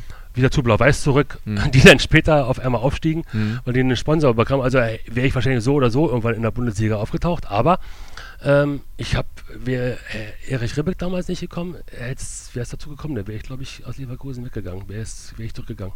Weil ich, weil ich mir selber auch nicht zugetraut habe, noch besser zu werden. Ja. Ich habe das nicht geglaubt, dass, es, dass ich, ich, ich bin an meiner Grenze und mehr ist aus mir nicht herauszuholen. Und Erich Ribbeck hat aus mir noch mehr herausgeholt. Mhm. Und mit ihm wurdest du ja dann auch UEFA-Cup-Sieger. Ja. Da kommen wir dann gleich noch drauf zu sprechen. Ja. Und es war tatsächlich, äh, wäre nämlich nochmal so eine Frage gewesen, praktisch ein Agreement zwischen dir und deinem Vater zu sagen, okay, ich gehe nach Leverkusen, aber ich mache auch die Industriekaufmann-Ausbildung. Das war das, falls es mit dem Fußball nicht klappt, habe ich immer noch einen Plan B. Richtig. Ja heute auch eher untypisch. Nicht? Weil du warst zu der Zeit schon U18 äh, Europameister und glaube ich auf dem Weg zu U20 ähm, Weltmeistertitel da mit der Nationalmannschaft. Ja, war ein halbes Jahr später. Pff, mein Gott, also heutzutage würde man sagen, ja gut, das Ding ist eigentlich durch, oder? Gut, ja. ich meine, die schulische Ausbildung, da wird mittlerweile sehr viel Wert drauf gelegt, dass die Spieler trotzdem noch ihren Abschluss machen, ihr Abitur machen, aber so eine dreijährige Ausbildung noch parallel, das wow, ist schon ein Brett. Die mach, äh, meine Ausbildung dauerte nur anderthalb Jahre, weil okay. äh, wir haben alles komprimiert gemacht, weil es ja am Ende des, zum Wirtschaftsassistenten gehen sollte. Also mhm. äh, ich habe dann nach dem Industriekaufmann habe ich aufgehört. Ich habe die Lehre gehabt und dann ist gut. Ja, yeah, heute ähm, verdienen ja aber auch andere Summen. Ja, ja. Da muss man ganz also, Das klar, ist der ausschlaggebende Aspekt. Ganz klar sagen, ist, dass äh, äh, ja, wenn du nicht beide, ob, beide die, bist, ob die, Ich weiß gar nicht, ob die heute überhaupt noch Ausbildung machen. Also ich weiß das, wenn ich, nee. wenn ich Jugendnationalspieler bin und komme aus der Jugend raus, also ich glaube nicht, dass jeder Jugendnationalspieler gleich auch jeder hm. gleich auch äh, Bundesligaspieler wird. Gibt es hm. einige, bestimmt auch die der zweiten und dritten Liga ja. rumlaufen und die nicht so viel verdienen dann logischerweise. Ähm, aber ja, ich, ich habe es gemacht, weil es meinem Vater wichtig war. Ich habe dafür später gesorgt, dass René es nicht macht. Hm äh, weil ich der Meinung war, dass er es äh, nicht braucht, mhm. dass er immer noch, wenn, selbst wenn er merkt, in zwei, drei Jahren, äh, es funktioniert nicht mit der Bundesliga, dass er immer noch schlau genug ist, um danach zu studieren oder eine Ausbildung zu machen, um danach anzufangen. Ja. Ähm, dass die, aber die Überlegung gab es für meinen Vater zu dem Zeitpunkt gar nicht und mhm. auch für mich dann nicht. Ich habe dann gedacht, ich bin jetzt im Lern, Lernen drin, also mache ich gleich weiter. Dann habe ich die Sache irgendwie hinter mir und ja, kann mich dann auf Fußball konzentrieren. Berlin, wir sprachen gerade drüber. Bist du geboren 1963 am 12. Februar ja. beim Traber FC in der Jugend begonnen, dann zu Blau-Weiß 90. Jahr. Dreivierteljahr, okay, ja. dann zu Blau-Weiß 90, dann nach Leverkusen. Ähm, ja, wie gesagt, trotzdem die ersten 18 Jahre deines Lebens dort gewohnt. Hast du da noch Bezüge zu, zur Stadt? Familie, Verwandte, bekannte Freunde, irgendwas? Meine Schwester wohnt in der Nähe von Oranienburg, das ist nördlich. Hm äh, von Berlin. Meine Nichten, äh, eine Nichte wohnt, ich, so, oh, die sage jetzt nichts Falsches, also wohnt in Berlin. Äh, andere, andere Nichte wohnt in, in Usedom. Ich weiß nicht, ob sie zuhört, keine Ahnung. Ansonsten schön, schönen Gruß. Ähm, nee, ja, ähm, so, es ist nicht mehr das, ähm, also wenn ich jetzt sagen würde, Berlin ist meine Heimatstadt, das sage ich dann nur, wenn einer schlecht über Berlin spricht. Mhm. Aber ähm, das Bayerkreuz ist mir wesentlich näher als die Gedächtniskirche. Hm. Wesentlich näher. Sprechen wir wieder über Leverkusen, dein erstes Spiel als Profi. Welche Erinnerung hast du daran noch? Schlechte. Schlechte. Ich weiß, dass ich vor dem Spiel ähm, sehr aufgeregt war. Bin freudig zwar über den Platz gehüpft äh, beim vor dem Spiel, als bei der Platzbesichtigung, war aber hyper nervös, habe auch kein gutes Spiel gemacht. Ähm, ja, das war in München und wir haben 2-1 verloren. Hm. Also ja, bei Bayern München 2-1 verloren. In München 2-1 verloren. Ja, das, das geht aber theoretisch. also darf man mal. Also jetzt nicht am 17. Nein. April, aber sonst schon. Die waren, ist auch, ist auch nicht das Thema. Also ja. natürlich darf man das mal. Ja. Man darf nicht so halten, wie ich gehalten okay, habe. Also, also vom Spielverlauf. Von vom, vom, Dingen, vom Spielverlauf, Spielverlauf war auch in Ordnung, aber ich war nicht der, den ich selber selber kannte. Habe also nicht das gemacht, was ich, was mich in den Jahren später eigentlich ausgemacht hat. Das war dieses Ruhe ausstrahlen und äh, mhm. auch mal, wenn ein Schuss kommt, wo alle die Luft anhalten, einfach nur mal den Arm, Arm heben und zu sagen, der Ball geht neben das Tor, das habe ich schon lange gesehen. Ihr braucht gar nicht, braucht gar, euch gar nicht aufregen. Ja. Ähm, das, das war so äh, dieses Zwischenspiel. Also ich habe ich hab schon äh, äh eine gewisse Ruhe ausstrahlen können, bis zu einem gewissen Grad, bis zu einem gewissen Zeitpunkt. Nämlich mhm. dann, wo die Torwartregel geändert wurde und man nur noch mit den Füßen Rückpässe auf, da war für mich vorbei. Da, da, ich habe mich mit Fußball in dem Maße, was das Fußballspielen angeht, eigentlich nicht interessiert. Das, hat, das war mir, ja, ich wollte ich wollte, ich wollte fliegen, ich wollte ja. im Tor stehen, von Anfang an. Aufgabe, Kasten sauber halten. Ich wollte, fertig. nee, ich wollte fliegen. Ich wollte, ja. ich, auch, ich habe vier Spiele, vier Spiele als, bei, beim Traber FC als Feldspieler gemacht und dann bin ich ins Tor. Hm. Also es gab für mich niemand. Also deswegen habe ich mich auch nie damit beschäftigt. Ich habe bis zu meinem 18. Lebensjahr nicht, einigen, nicht einen einzigen Erdabstoß gemacht. Hat immer unser Libero gemacht. Hm. Äh, Libero ist derjenige, ach, erkläre ich jetzt nicht mit zu, kompliziert. ja, glaub, alle, die zuhören, wissen das. Franz Kaiser, äh, ja. der Kaiser Franz halt. Genau. Äh, und ähm, ja, der, der hat die, weil ich kam, ich kam, kam gar nicht aus, aus dem Strafraum raus. Ich wusste hm. gar nicht, wie ich den Ball treten soll. Und dann kam ich zur Jugendnationalmannschaft und der sagte mir dann, der Trainer Dietrich Weise damals, ja, ohne, ohne Abstoß Geht wirst, du, wirst du bei mir nicht die Nummer 1. Und dann habe ich angefangen zu trainieren. Dann hm. habe ich es irgendwann geschafft. Wie war die Frage nochmal? hast, hast, du schon, hast du schon beantwortet. Aber tatsächlich ist es so, äh, dass du, du hast gerade gesagt, nach vier Spielen gemerkt hast, dass du ins Tor willst. Also du hattest nie die Ambition zu sagen, ich will vorne rein Tore schießen. Nein. Weil oftmals ja. ist es so, dass der Stürmer ja vorher, nee, der Verteidiger vorher Stürmer war oder wie auch immer. Aber bei dir war klar, Fliegen, Torwart, Ende. Also heute, also sagen wir mal, heute in der Jugend hm? ist es fast so, dass egal welche Position die heute spielen, irgendwann halt jeder von denen auch mal im Sturm gespielt. Mhm. Weil, ja, weil du fällst ja nur vorne auf, wenn du ja, Tore genau. schießt. Du fällst ja nicht hinten auf, wenn ja. du die Bälle nach vorne pölst. Da fällst du in der Jugend nicht auf. Also die, die richtig, und die wandern dann immer weiter nach hinten. Mhm. Und ein Stürmer, auf einmal ist er Innenverteidiger. Keine Ahnung, wie er da hingekommen ist. Das weiß er selber nicht, aber irgendwann später da. Bei mir war es so, ich bin, ja, ich habe in der Jugend, ich habe im Feld gespielt. Bei meinem allerersten Spiel habe ich draußen an der Außenlinie, meine, so wie ein Achtjähriger halt, meine Sandbogen geballt, weil das Spiel interessierte mich nicht. Ich mhm. war ja nicht im Tor. Und dann sagte mein Vater zu mir, geh doch mal in die Mitte, da wo der Ball ist. Mhm. Und dann irgendwann lag der Ball vor mir. Ich habe gegengetreten, der Ball rollte ins Tor.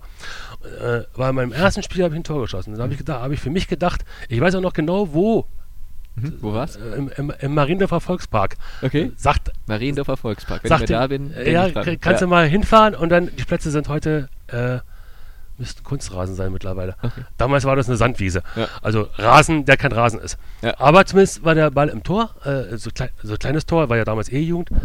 Aber ähm, das war's nicht. Hm. Ich wollte nicht, ich wollte nicht im Feld spielen. Ich hm. wollte, wollte damit nichts, ich wollte im Tor, ich wollte ins Tor, ich wollte derjenige sein, der die Mannschaft rettet, der den Elber hält, der die, den entscheidenden Ball hält und habe auch in meinem ersten Jahr in, in, äh, bei Blau-Weiß, wir sind in der, äh, ich bin in der E-Jugend mit Blau-Weiß 90, sind wir Berliner Meister geworden. Also der allererste Berliner Meister, der in dieser Jugend überhaupt ausgespielt wurde, mhm. war Blau-Weiß 90 und das waren wir.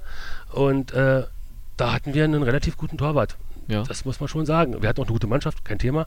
Aber in im Halbfinale gegen, gegen, einen, äh, gegen einen Gegner, äh, gegen Berliner SV hießen die, BSV 92, da äh, habe ich sehr, sehr gut gehalten. Vor allem einen richtig guten oben aus dem Dreiangel rausgeholt und dann im Elberschießen mehrere Elber gehalten, hm. ähm, bis die Entscheidung gefallen war. Das hat mich, das wollte ich sein, das war ich, das hm. wollte ich, das wollte ich erleben, das wollte ich haben und dafür bin ich Torwart geworden und dafür am Ende des Tages auch Profi. Hm dann dein erstes Spiel, wir haben drüber gesprochen, nicht so, gutes nicht so gute Erinnerung dran, 1 zu 2 in München, nicht gut gehalten. Schlagen wir mal die Brücke, 18 Jahre später, dein letztes Spiel für Bayern 04, die Erinnerung daran? Wie war das? Hart. Weil die Vorgeschichte schon hart ist. Äh, und sie mir heute noch äh, im, Nach im Nachhinein ja, Bauchschmerzen bereitet irgendwo. Mhm. Es war klar, dass ich meine Karriere beende. Und wenn ich nach 401 Bundesliga-Spielen, äh, nach 400 Spielen zu dem Zeitpunkt meine Karriere beende, dann gehe ich davon aus, ohne dass ich was sagen muss, dass das auch andere wissen, dass ich meine Karriere beende. Vor allem die Trainer. Ich lasse nichts auf Christoph Daum kommen. Auch die Geschichte drumherum. Christoph Daum war einer der besten Trainer, die ich in meinem Leben gehabt habe, obwohl ich unter ihm ja nur, nur die Nummer 2 und die Nummer 3 war, die Nummer 1. Trotzdem war der jemand, der in der Mannschaft begeistern konnte. Nur in dem Augenblick, ähm, muss ich sagen, hat da, haben, sie, haben sie nicht reagiert. Ich bin mit Tasche, mitgepackter Tasche, zum Abschlusstraining gegangen und war nicht im Kader bin nach Hause gefahren, habe die Tür aufgemacht und meine Frau guckt mich an und sagt, was machst denn du hier? Hm. Und ich sage, tja, die haben mich vergessen. Der muss was machen. Ich mach gar nichts. Ja, und dann bin ich die Nacht über zu Hause geblieben und habe gedacht, ähm, ey, das kann doch nicht sein. Die Hm. können, die können, ich, kann ich kann mich noch nicht mal verabschieden. Ich bin, ich bin, ich höre auf und äh, kann nicht, Als wenn nichts wäre. als wenn, ja, der, der, der hört halt auf. Hm. Ja, am nächsten Tag äh, um 12 Uhr ruft mich Kali an. Ähm, du kommst sofort ins Stadion. Ähm, und dann bin ich ins Stadion gefahren und dann hat mir Christoph Daum noch einen Vortrag gehalten von wegen, es ging um nichts mehr. Hm. Die Saison war, es war letztes Spiel und es war nichts zu verlieren und nichts zu gewinnen. Hm. Der Platz, den wir hatten, ich weiß nicht, wir waren glaube ich Zweiter, der war nicht mehr, wir nicht nach oben und nicht nach unten. Hm. Und dann hat er mir klar gemacht, wir wollen ein Zeichen setzen und wir müssen dieses Spiel gewinnen für nächste Saison und bla bla bla. Ja, ja, leck mich, erzähl. Und ähm, dann meinte er, aber wir wechseln dich auf jeden Fall ein. Wir gucken, wie das, wie das Spiel läuft. Mhm. Ja, okay, dann stand es 1-2 und in der 80. konnten sie dann nicht mehr anders und dann ähm, haben sie mich dann noch eingewechselt, durfte dann noch einen Ball von Mario Basler halten, den ich relativ gut gehalten habe. Aber ähm, das war dann für mich okay, weil ich Mhm. konnte dann von meine, von meine, ich überspitzt gesprochen, meine, von meine Fans gehen und konnte äh, nochmal da lang gehen und mich verabschieden und sagen, meine Herren, das war's. Hm. Ähm, war schön mit euch, hat Spaß gemacht. Also sehr emotional, aber es hätte deutlich harmonischer ablaufen können. Es hätte deutlich harmonischer ablaufen können. Ja, für mich schon. Also im Nachhinein, ja, es ist am Ende des Tages, ist es so geworden, wie ich es mir gewünscht habe. Alles in Ordnung. Aber ähm, diese Nacht Ärger, diese Nacht äh, schon Wut Hm. und Enttäuschung, war mehr, war mehr Enttäuschung. Hm. Diese Nacht Enttäuschung, ähm, die hätte ich mir ersparen können, wenn, wenn wir im Vorfeld mal darüber gesprochen hätten. Und ich, klar, hätte ich hingehen können und sagen, Trainer, wie, wie sieht's aus? Im Nachhinein hätte ich das vielleicht machen sollen. Ähm, aber ich dachte für mich, nee, das müssen die entscheiden, nicht ich. Wahnsinn. Aber wobei, die, Ja. ich, meine, ich hatte ja dann auch noch, noch eine, eine Anstellung. Also ich bin ja dann danach, ich habe ja dann, ich war ja weiter im Verein, ist ja nicht Ja, so, dass ja. ich weg war. Aber genau das, das wäre nämlich die nächste Frage gewesen. So ein, so ein emotionales Erlebnis und man stellt sich das Karriereende ja dann auch vor. Man bereitet sich auch ein Stück weit vor. Man, man weiß, es geht jetzt zu Ende und dann diese Enttäuschung. Mhm. Und dann folgen aber noch 2000 bis 2011 elf Jahre als Torwarttrainer. Zuerst drei Jahre Jugend und dann noch bei den Ich Profis. bin dann nochmal reaktiviert worden äh, im Januar 2000. Ich Ja. bin, hab 99 habe ich mit Peter Hermann die Amateure über, übernommen als Mhm. Co- und Torwarttrainer. Ja. Bin relativ schnell äh, auch äh, in die Jugendtorwarttrainingssache reingerutscht. Mhm. Dann, dann stand da auf einmal der erste Jugendtrainer da und sagte, guck doch mal drüber, schau dir doch mal an, was du von dem hältst. Und dann, dann, war das, dann war das so, dass ich nach dem Amateurtraining meistens noch geblieben bin. Wir trainierten teilweise hinten bei, bei den Hockeyspielern. Mhm. Kotte Kotten war da und von Kotte Kotten zu der, zur RTHC-Anlage ist es nicht allzu weit. Ja. Und äh, deswegen ähm, haben die teilweise mir die Torhüter dann hingefahren und ich habe nach dem normalen Training dann noch mit den A- und B-Jugendtorhütern äh, von unserer Jugend trainiert. Das kam, das kam relativ schnell. Und dann kam im Januar der Punkt, wo im Januar 2000 Dirk Heinen und Tommy Reichenberger wechselten nach Frankfurt. Mhm. Und oben waren nur noch Adam Matisek und Frank Juric. Mhm. Und ich bin, äh, der, ich saß im Büro, wir hatten einen, einen jungen Torwart bei uns aber der Amateure, Mhm. der die Vorbereitung äh, bei den Profis mitgemacht hatte. Und ich hatte mich wieder, wir hatten nur einen bei der Amateure, also wenn Spielformen waren, dann stellte ich mich mit ins Tor. Mhm. Maurice Gillen hieß der äh, andere Torwart, der noch da war. Ja. So, und Rami Peiser, der äh, oben bei den Profis mittrainiert hatte, hatte seine Sache angeblich recht ordentlich gemacht. Und dann war ich im Trainerbüro. Links von mir saß Christoph Daum an seinem Schreibtisch und mir gegenüber saß damal, damalige Torwarttrainer Werner Friese. Mhm. Heute leider schon verstorben, an Krebs erkrankt und vor zwei oder drei Jahren verstorben. Mhm. Der ähm, fragte mich, ich habe, wollte mit ihm ausklamüsern, wie wir was machen mit dem Ramü, wann soll der Ramü äh, mal bei uns trainieren, wann brauchst du ihn, bla bla bla. Und auf einmal kam von, von mir aus gesehen links die Stimme, äh, Rudi, wie ist denn deine Fitness momentan? Mein Trainer, ja, ein halbes Jahr, ich habe ein halbes Jahr nicht im Tor gestanden, also so gut wie nie. Mhm. Ähm, kann, ich- kann, ich, kann, ich, kann ich nicht sagen. Komm mal Dienstag zum Training. Wir wissen noch nicht, ob wir uns für Routine oder für die Jugend entscheiden. Nee, Dienstag zum Training gegangen, war Katastrophe, war einfach nur furchtbar. Ich habe gar nichts gesehen. Gelitten. Habe gelitten, im wahrsten Sinne des Wortes. Und ähm, ja, wie es der Teufel so will. Ich war dienstags am, beim Training, donnerstags verletzt sich, verletzt sich ähm, Adam Matisek. Hm. Und ich muss Samstag auf der Bank sitzen. Gegen, gegen Hertha BSC hat Frank Juric am Tor gestanden. Und ich habe gebetet, dass nichts passiert. Weil ich, ich wäre nicht in der Lage gewesen, irgendwie vernünftig zu halten. In der zweiten Woche, ich bin dann da geblieben. Mhm. In der zweiten Woche äh, wurde es dann besser. Dann ähm, war Adam Matisek wieder fit. Ich war weiterhin im Training dabei. Mhm. In der dritten Woche auch noch. Und in dieser dritten Woche verletzt sich Frank Juric. Und ich sitze zehn weitere Spiele mit dem auf der Bank und wir gewinnen von den elf Spielen, die ich auf der Bank gesessen habe, haben wir acht Spiele gewonnen und dreimal unentschieden gespielt. Mhm. Man merke keins verloren. Mhm. Und vor Da dem Spiel der Aberglaube ins Spiel. und vor dem Spiel in Unterhaching, Ja. freitags beim Abschlusstraining, Ja. kommt Frank Juric zum ersten Mal auf den Platz zum Training. Und Trainer sagt mir, ich nehme Frank mit, der möchte gerne mit dabei sein. Aber das war jetzt nicht das Haching-Spiel. Das war das Unterhaching-Spiel. Nein. Das Doch. 0 zu 2, Ballack Ja. Eigentor, Ja, Breitenreiter. weiß ich, ist mir auch völlig egal. Eigentor, nee, Ja. ja. drei war es nicht da. nee, nee, ähm, weiß nicht, wie der andere. Oberleitner. Ich weiß Ja, nicht. Ist aber Hachinger und dann Ballack Ja. Eigentor. Ja, Legendär. Erster war Ball- Ballack Eigentor. Ja. ja. Und es war, in dem Augenblick war mir klar, kann nicht sein. Ei, ei, ei, ei. Wir brauchen nur, wir brauchen nur einen Punkt. Den hole ich euch auf der Bank sitzend, hole ich euch den Punkt. Mhm. Habe ich so für mich gedacht. Ja. Also Äh, war dir da schon klar, wie einem es halt klar sein kann, dass, oder beziehungsweise andersrum gefragt, an dem Samstag, als es dann passiert ist, hast du dich gar nicht mehr so großartig gewundert, weil du denkst, äh, ja, so wie das Ich gelaufen bin noch, ist. ich bin noch, ich bin noch am Morgen, am Morgen bin ich noch, äh, ging ja äh, Sonderflüge nach München äh, von, von, von Leverkusen aus. Ich bin dann morgens hingeflogen, Hm. habe mich auch den Jungs gezeigt in der Kabine, dass ich bin da, ne? Ja. Aber äh, selber so für mich hatte ich ein total, totales Scheißgefühl. Weil ganz Fußball Deutschland war klar, da kann nichts mehr passieren. Richtig. Und Rüdiger Vollborn hat es geahnt. Ja, aber natürlich nicht gehofft, im Gegenteil. Nee, klar. Das, das war, das war, ich hab, ich hab, äh, ich bin, als wir denn, als wir denn, äh, äh, am nächsten Tag war ja dann hier Empfang im Stadion, waren 3000 äh, da. Hm. Ich, ich bin nach 10 Minuten gegangen. Ich hab's nicht, ich, ich hab geheult. Und dann wurde Ich hab's nicht schlimmer. übertragen. Da wurde es noch schlimmer? Ja, DFB-Pokal, Champions League. Das war danach erst, zwei Jahre.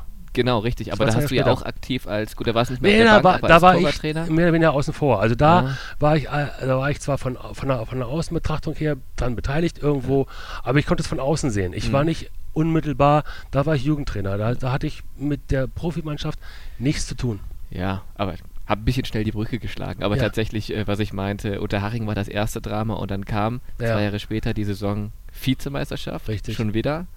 DFB-Pokal. Ja. Und dann äh, gegen Real Madrid das Im 1 zu Endspiel. 2. im in Endspiel der, in der für League. mich heute noch besten Saison, die Bayer Leverkusen jemals, Ja. trotz UEFA-Pokalsieg, trotz DFB-Pokalsieg, Ja. ist die beste Saison, die Leverkusen jemals gespielt hat. Aber auch hier wahrscheinlich viele Tränen geflossen, beziehungsweise es war brutal emotional und die Lehre danach, Wahnsinn. Die Lehre danach. Also ich habe ähm, Also bei allen Beteiligten, weil ich meine, man stand in drei Endspielen sozusagen, wenn man die Liga jetzt mal als Endspiel dazu nimmt. Ja, äh, ich, ich glaube, jeder, jedes Einzelne an sich, Mhm. jeder, eins, das, jeder einzelne Wettbewerb an sich hätten wir gewonnen. Mhm. Also hätten wir, wären wir in der Champions League in der Gruppenphase ausgeschieden, wären wir Deutscher Meister geworden. Wären wir im Pokal vorher rausgeflogen, wären wir Deutscher Meister geworden. Hätten wir unter Meisterschaft nicht mitspielen können, hätten wir wahrscheinlich im DFB-Pokal gewonnen und in der Champions League. Also es, Mhm. ich glaube, glaube, dass diese Dreierbelastung am Ende des Tages eine Nummer zu hoch war. Und wir hatten das große, große Problem, äh, was uns, dass äh, sich Jens Nowotny äh, das Kreuzbandriss zugezogen hat im Spiel gegen äh, Manchester, Ja. hier im, im Heimspiel. Mhm. Der fehlte uns dann in der entscheidenden Phase in der Liga, im Pokaleinspiel und im Champions League-Finale. Mhm. Und der war ein wichtiger Bestandteil der Mannschaft. Absolut. Damals legendäre Spiele hier in der Champions League gegen Menu, du hast angesprochen, oder auch Liverpool. Liverpool. Ganz, ganz. Liverpool, das, Klassiker. das 4-2, ich glaube, Ja. lauter war das Stadion nie wieder. Mhm, das habe ich jetzt schon mehrfach gehört, ja. Muss ein sagenhaftes Erlebnis gewesen Ja. sein. Und kommt hoffentlich bald wieder auf uns zu. Wäre schön, wenn wir sowas mal wieder erleben Ach, träumen darf man immer. Absolut, natürlich, klar. Ähm, kommen wir zu der Geschichte, die natürlich auch ganz klar mit deinem Namen verbunden ist. Das Jahr 2000, René Adler mit 15 Jahren kommt zu dir, wohnt bei dir Ja. vier Jahre lang. Auch eine Geschichte, die ja ganz viel Fußballromantik beinhaltet. Also das ist ja eigentlich ein, eine Märchengeschichte. Ja, nur nicht, nur nicht mit dem Märchenende. ja. Es war einmal. Die Verletzung, Äh, klar, ja. das ist nochmal so ein Kapitel. Aber als er mit 15 Jahren zu dir kam, hast du das da schon so ein bisschen geahnt? Das könnte genau so ein Verlauf äh, ich habe im Januar zu meiner Frau, als ich René das erste Mal gesehen habe im, beim DFB-Lehrgang, habe ich zu meiner Frau am Telefon abends gesagt, ich habe den kommenden Nationaltorwart gesehen. Mhm. Der hatte einfach einen ganz anderen Bewegungsablauf, wie, wie ich ihn kannte. Das sah alles geschmeidig aus. Das, da war dran zu arbeiten, kein Thema, aber ähm, der hatte schon so, solche Voraussetzungen, die waren einfach phänomenal und deswegen fand ich das so faszinierend. Und als ich dann nach Leverkusen gekommen bin und mich der damalige äh, B-Jugendtrainer Frank Schäfer fragte, hast du den René Adler gesehen? Und ich sagte, ja. Und er sagte, er fragte mich, wie ist er denn? Äh, Ich sage dann, Granate. Und er sagt, dann, dann müssen wir ihn holen. Und ich sage, ich dachte, der, der ist 14. Äh, Wird jetzt 15. Ihr könnt ihr doch nicht holen. Der ist viel zu jung. Hm. Also, Rudi, in dem Alter müssen wir die holen. Wenn wir die Guten haben wollen, dann müssen wir in dem Alter zugreifen. Und da war auch noch bezahlbar. Da, da war er auch noch bezahlbar. Nee, aber ich habe den noch, de- er war dann hier zum Probetraining, hat dann noch mal mit dem äh, Werner Friese äh, trainiert. Dann sind wir essen gegangen, dann habe ich noch mit ihm noch, darf, er- dürfte ich eigentlich gar nicht sagen, aber okay, jetzt ist er ein paar Jahre her. Ähm, ich habe versucht, ihm noch das auszureden. Also René, äh, bleib in, bleib in Sachsen. Mhm. Ich wusste, dass sie in Sachsen äh, äh, Abi nach der 12. machen. Mhm. Und äh, das war dann so, dass er, dann kommst du im letzten Jahr A-Jugend, da haben wir ein Jahr Zeit, da können wir super äh, arbeiten, überhaupt kein Problem. Der war nicht davon zu überzeugen. Und es ging auch nicht um Leverkusen, äh, Bremen, Schalke, sonst was. Es ging um mich. Mhm. Er wollte zu mir, weil er genau das Gefühl hatte, äh, der kann mich weiterbringen. Der, der bringt mir was bei. Der bringt mich dahin, wo ich hin will. Und genauso ist Und es. so ist es dann, ja, genauso ist übertrieben. Äh, der, Weg ging, der Weg ging gut. Mhm. Der Bundesliga hat auch relativ gut funktioniert. Und dann kam äh, Nationalmannschaft, war dann heftig, weil er genau in die Phase reinkam. Ähm, wenn man weiß, dass René ein Kopfmensch ist, Mhm. das muss ich jetzt ausholen. René, René ist ein Kopfmensch, Mhm. der sich sehr viel Gedanken macht über sehr viele Dinge, auch äh, seinen Horizont weiter sieht als nur Fußball, sondern auch durchaus seine Umwelt Mhm. äh, wahrnimmt und äh, Hab letztens ein sehr interessantes Interview von ihm gelesen in Sokrates.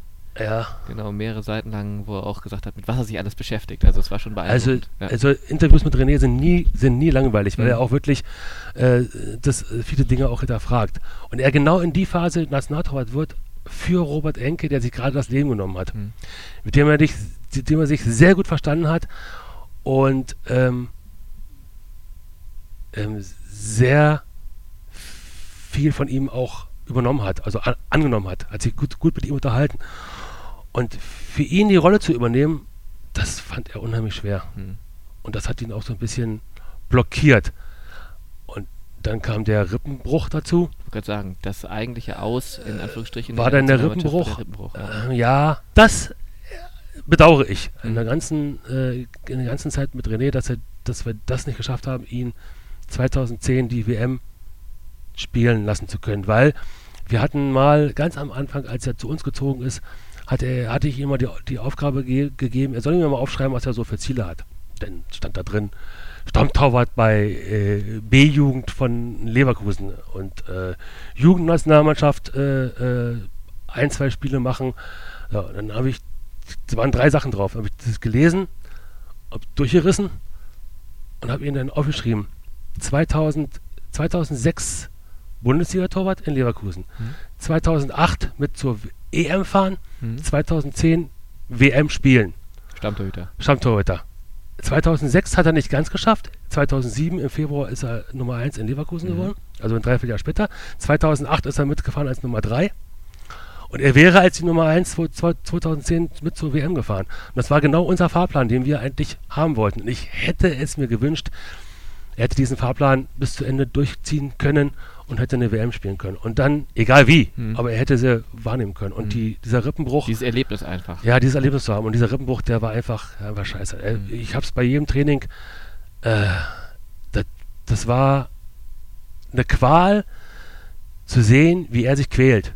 Für mich Mhm. als ja, Ziehvater Hm? Das ist ein blödes ja, Wort. Nee, klar, kann man als Mentor, als Trainer, als. Ich meine, der kam jetzt zu dir, da war er gerade im Teenageralter, ja, ja. 15 Jahre. Aber wenn, wenn, du, wenn du siehst, bei, bei, jeder, bei jeder Berührung mit dem Boden mhm. verzieht sich das Gesicht. Mhm. Da war mir klar, dass es, dass es schwierig werden würde, dass er zur WM fährt, weil er diese Qualen nicht erleben möchte. Mhm. Puh, eine sehr emotionale Fußballergeschichte. Ja. Dann ging es für ihn ja aber trotzdem weiter in der Bundesliga, in Hamburg gespielt, Mainz. Ja. Äh, wie beurteilst du seine Karriere Stand jetzt? Stand jetzt? Hm? Ich, glaube, dass, ich, glaube, ich glaube, es ist. Mal ausklammern mit 2010. Ja, nee, also ich glaube, er hat eine Karriere ähm, hinter sich, die, die ihn zufriedenstellt und das ist die Hauptsache. Hm. Also es muss ihn glücklich machen. Ja, klar. Ich, hab, ich, ich, ich glaube, dass er, dass er, dass er viele, dass er viele Erlebnisse ähm, dadurch gewonnen hat, durch den Fußball. In Hamburg, Hamburg ständig, jetzt spielt, jetzt spielt Mainz wieder gegen Abstieg. Ja. Er ist ja nach Mainz gegangen, um nicht, um nicht mehr gegen den Abstieg, Abstieg spielen zu müssen. Rein, nee. ja, irgendwie kommt er da nicht so. Aber Andi Köpke äh, war Nationaltorwart und hat äh, mehrere Spiele gehabt. Äh, mhm. ist sogar abgestiegen, wenn ich nicht irre. Mit Frankfurt, ne?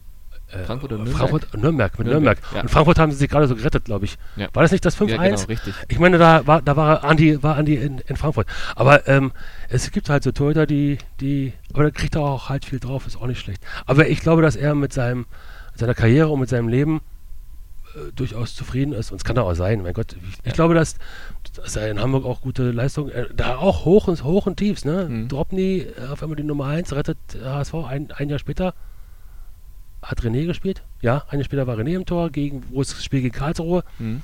diesen letzten Freistoß gab.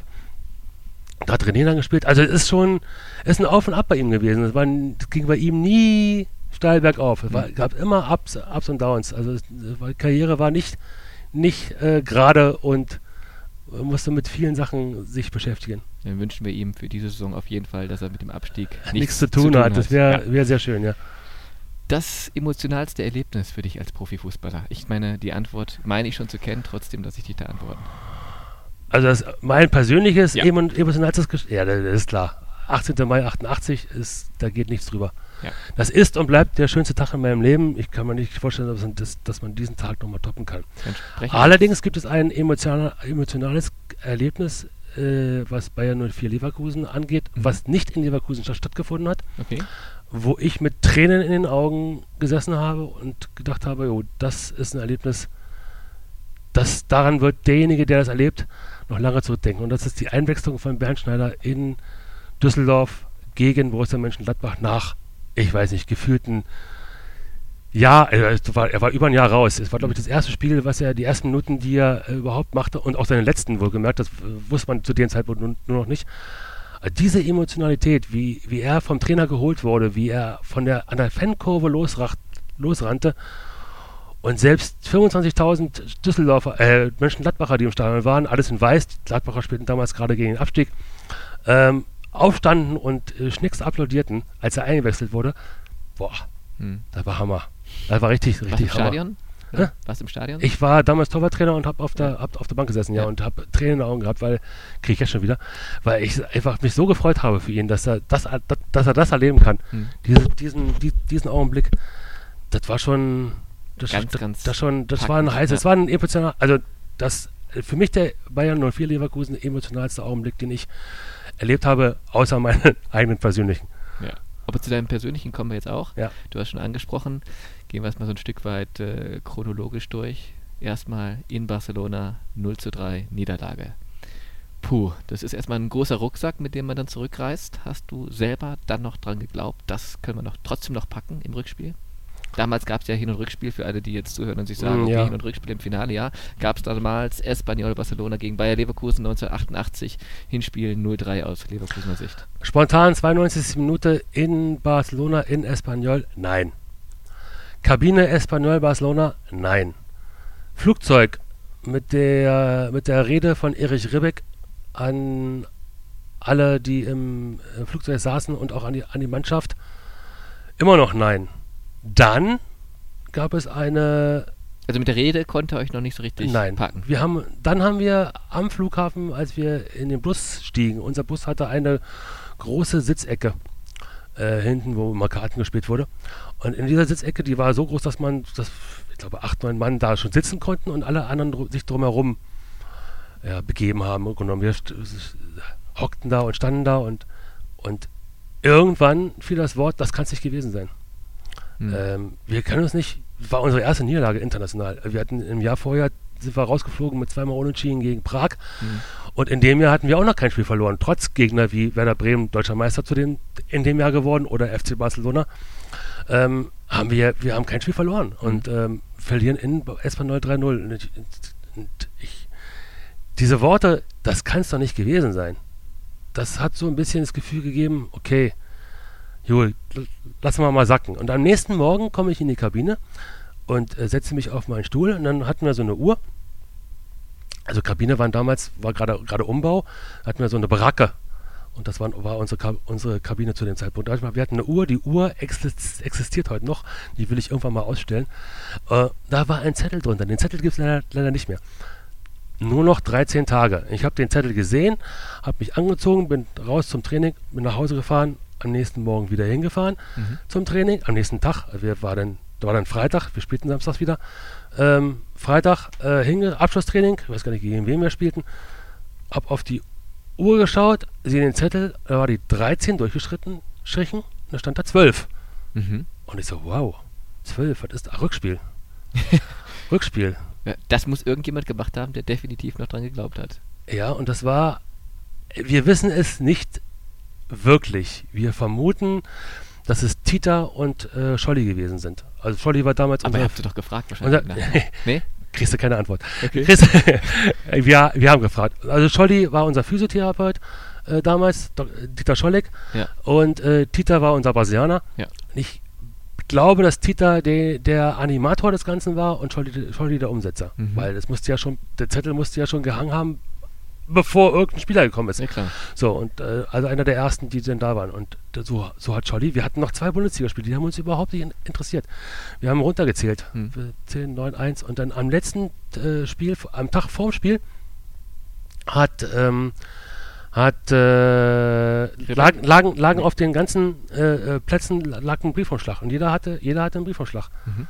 Also wenn wir die Tore alle zusammenzählen, die, die da in den Zetteln standen, hätten wir 10-0 gewinnen müssen. Aber ähm, äh, jeder hatte einen Motivationsspruch drin. Mhm. Und ähm, so sind wir auf dieses Spiel vorbereitet worden. Wer ist dafür verantwortlich? Für den Motivationsspruch? Die, die für, die, für dieses Brief. Die gleichen, die, die es mit der Uhr gemacht haben. Ach so. Okay. denk, mal, ich denke mal, dass es, dass es dieselben, dieselben, dieselben Personen gewesen sind. Ja. Ohne dass ich es genau weiß, dass es, dass es waren. Also ich, da lege ich nicht meine Hand für ins Feuer, dass das wirklich äh, von, von, von Scholli und Tita gewesen ist, aber ich vermute es. Da kommen wir aufs Rückspiel zu sprechen. Die letzten Worte von Trainer Erich Ribbeck, bevor es dann rausging aufs Feld. Kann ich nicht sagen.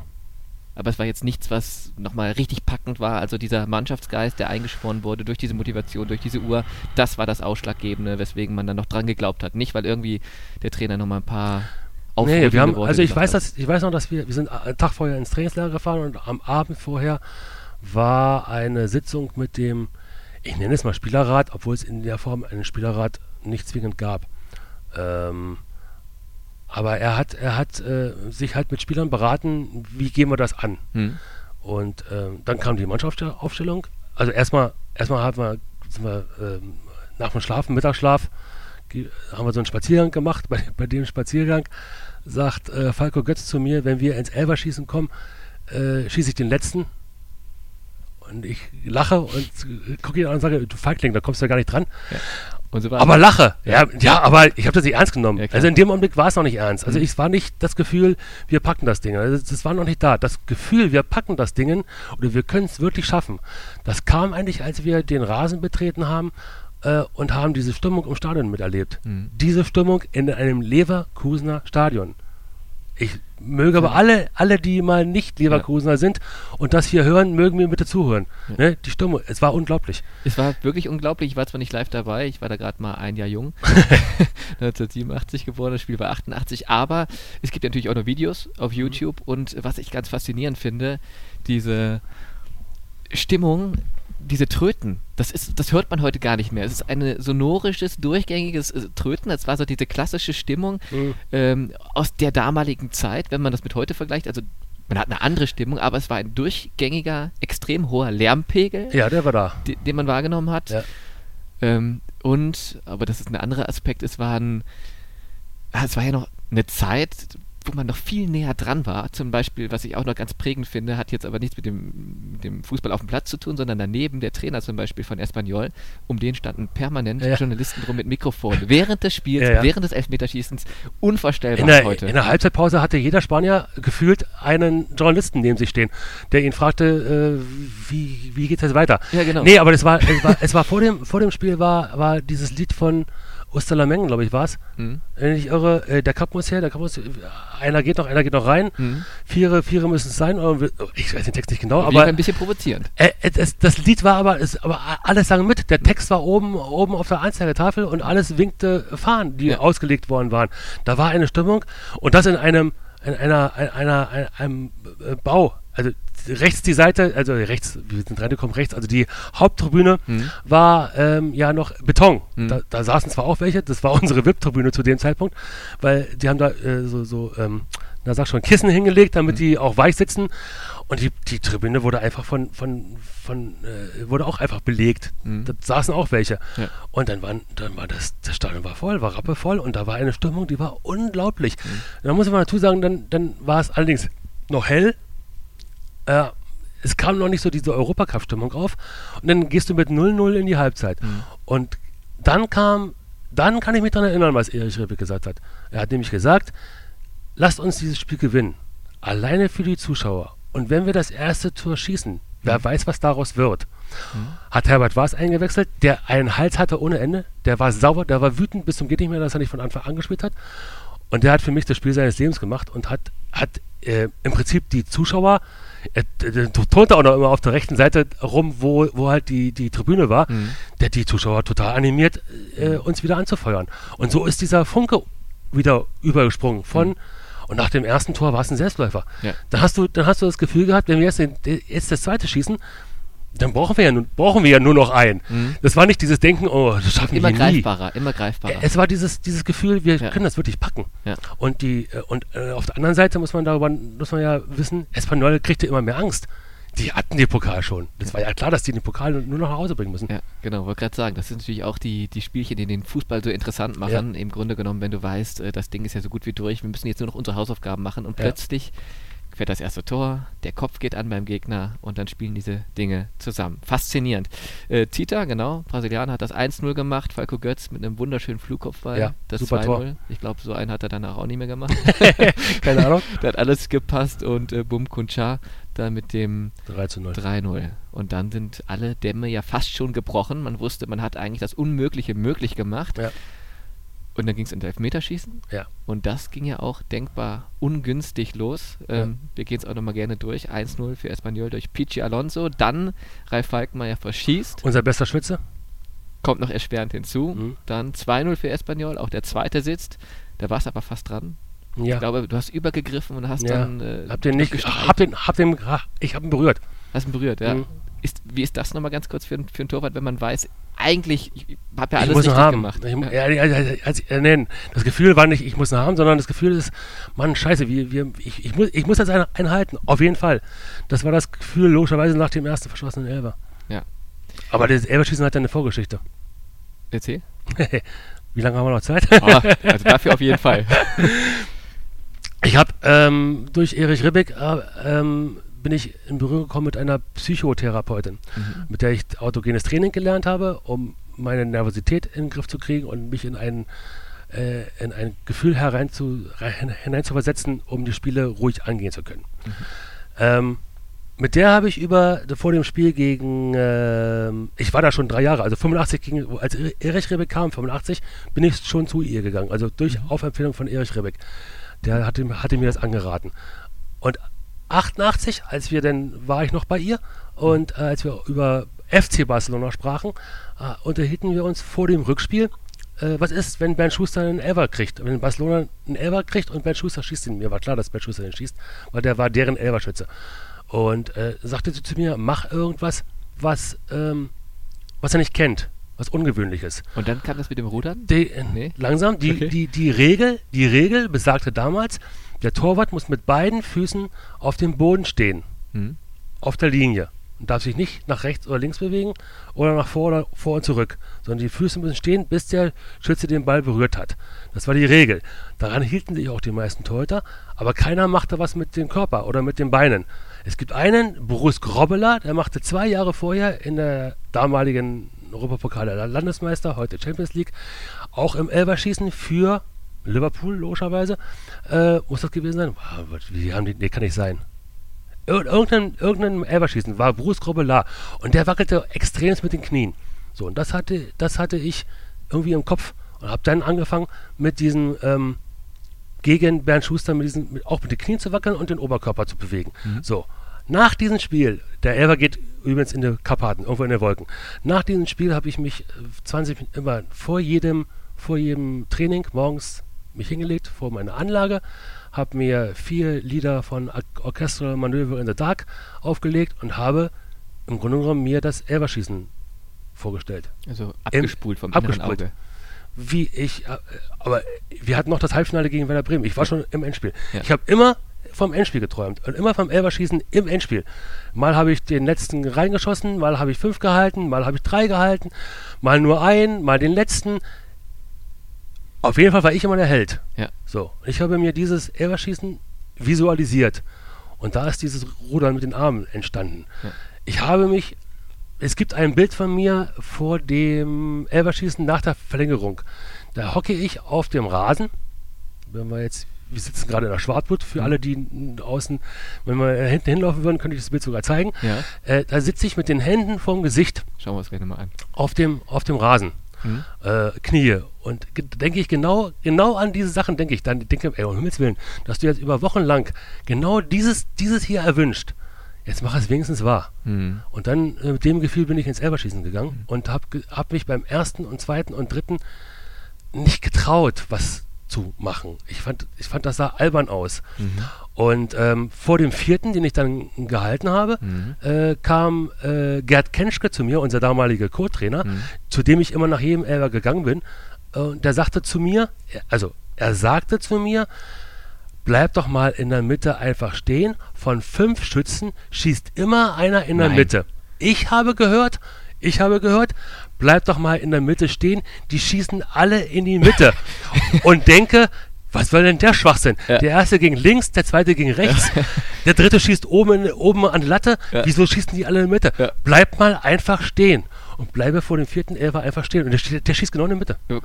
Dazu wären wir gleich noch gekommen. Wir waren ja gerade beim 2-0, aber ähm, war das ähm, die Akustik oder hat er so genuschelt oder warum habt ihr euch da falsch verstanden? Ich weiß nicht. Vielleicht das war eine wichtige Info an der Stelle. Ja, vielleicht habe ich, ja, aber ich. Äh, vielleicht, oder warst du aufgeregt vielleicht auch, ne? Ich hab, ja, wir, waren, wir hatten ja gerade ausgelegt. Ich ja. kam ja aus dem Tor raus. Genau. Wir hatten gerade, der Ball ging an Latte, der war, wir hatten gerade ausgeglichen, also mhm. in Anführungsstrichen, war, jeder hatte einen verschossenen Elfmeter. Mhm. Und ich muss das nicht so richtig, äh, äh also das in der Mitte stehen bleiben, das mhm. habe ich, das Wichtigste habe ich ja registriert. Das war ja, das war ja okay. Das habe ich ja behalten. Und dann habe ich gesagt, jetzt bleibst du einfach stehen. Ja. Und dann schießt der und der Elfer war, jetzt sagen alle, schlecht geschossen. Ich sage, der war super geschossen. Ja, ja, Wenn ich in der Ecke weg gewesen wäre, der wäre der drin gewesen. Ja, das, ich habe es mir nämlich notiert, aber äh, weil das habe ich beim Durchsehen der Videos, ich habe es mir einmal auf Deutsch, einmal auf Spanisch angeguckt, äh, macht aber keinen Unterschied. Worauf ich hinaus wollte, die, die, das Ding geht in die Mitte und gerade zur damaligen Zeit hatte ich den Eindruck, korrigiere mich gerne, war es schon auch immer so, der Torwart sucht sich die Ecke aus, in die er springt.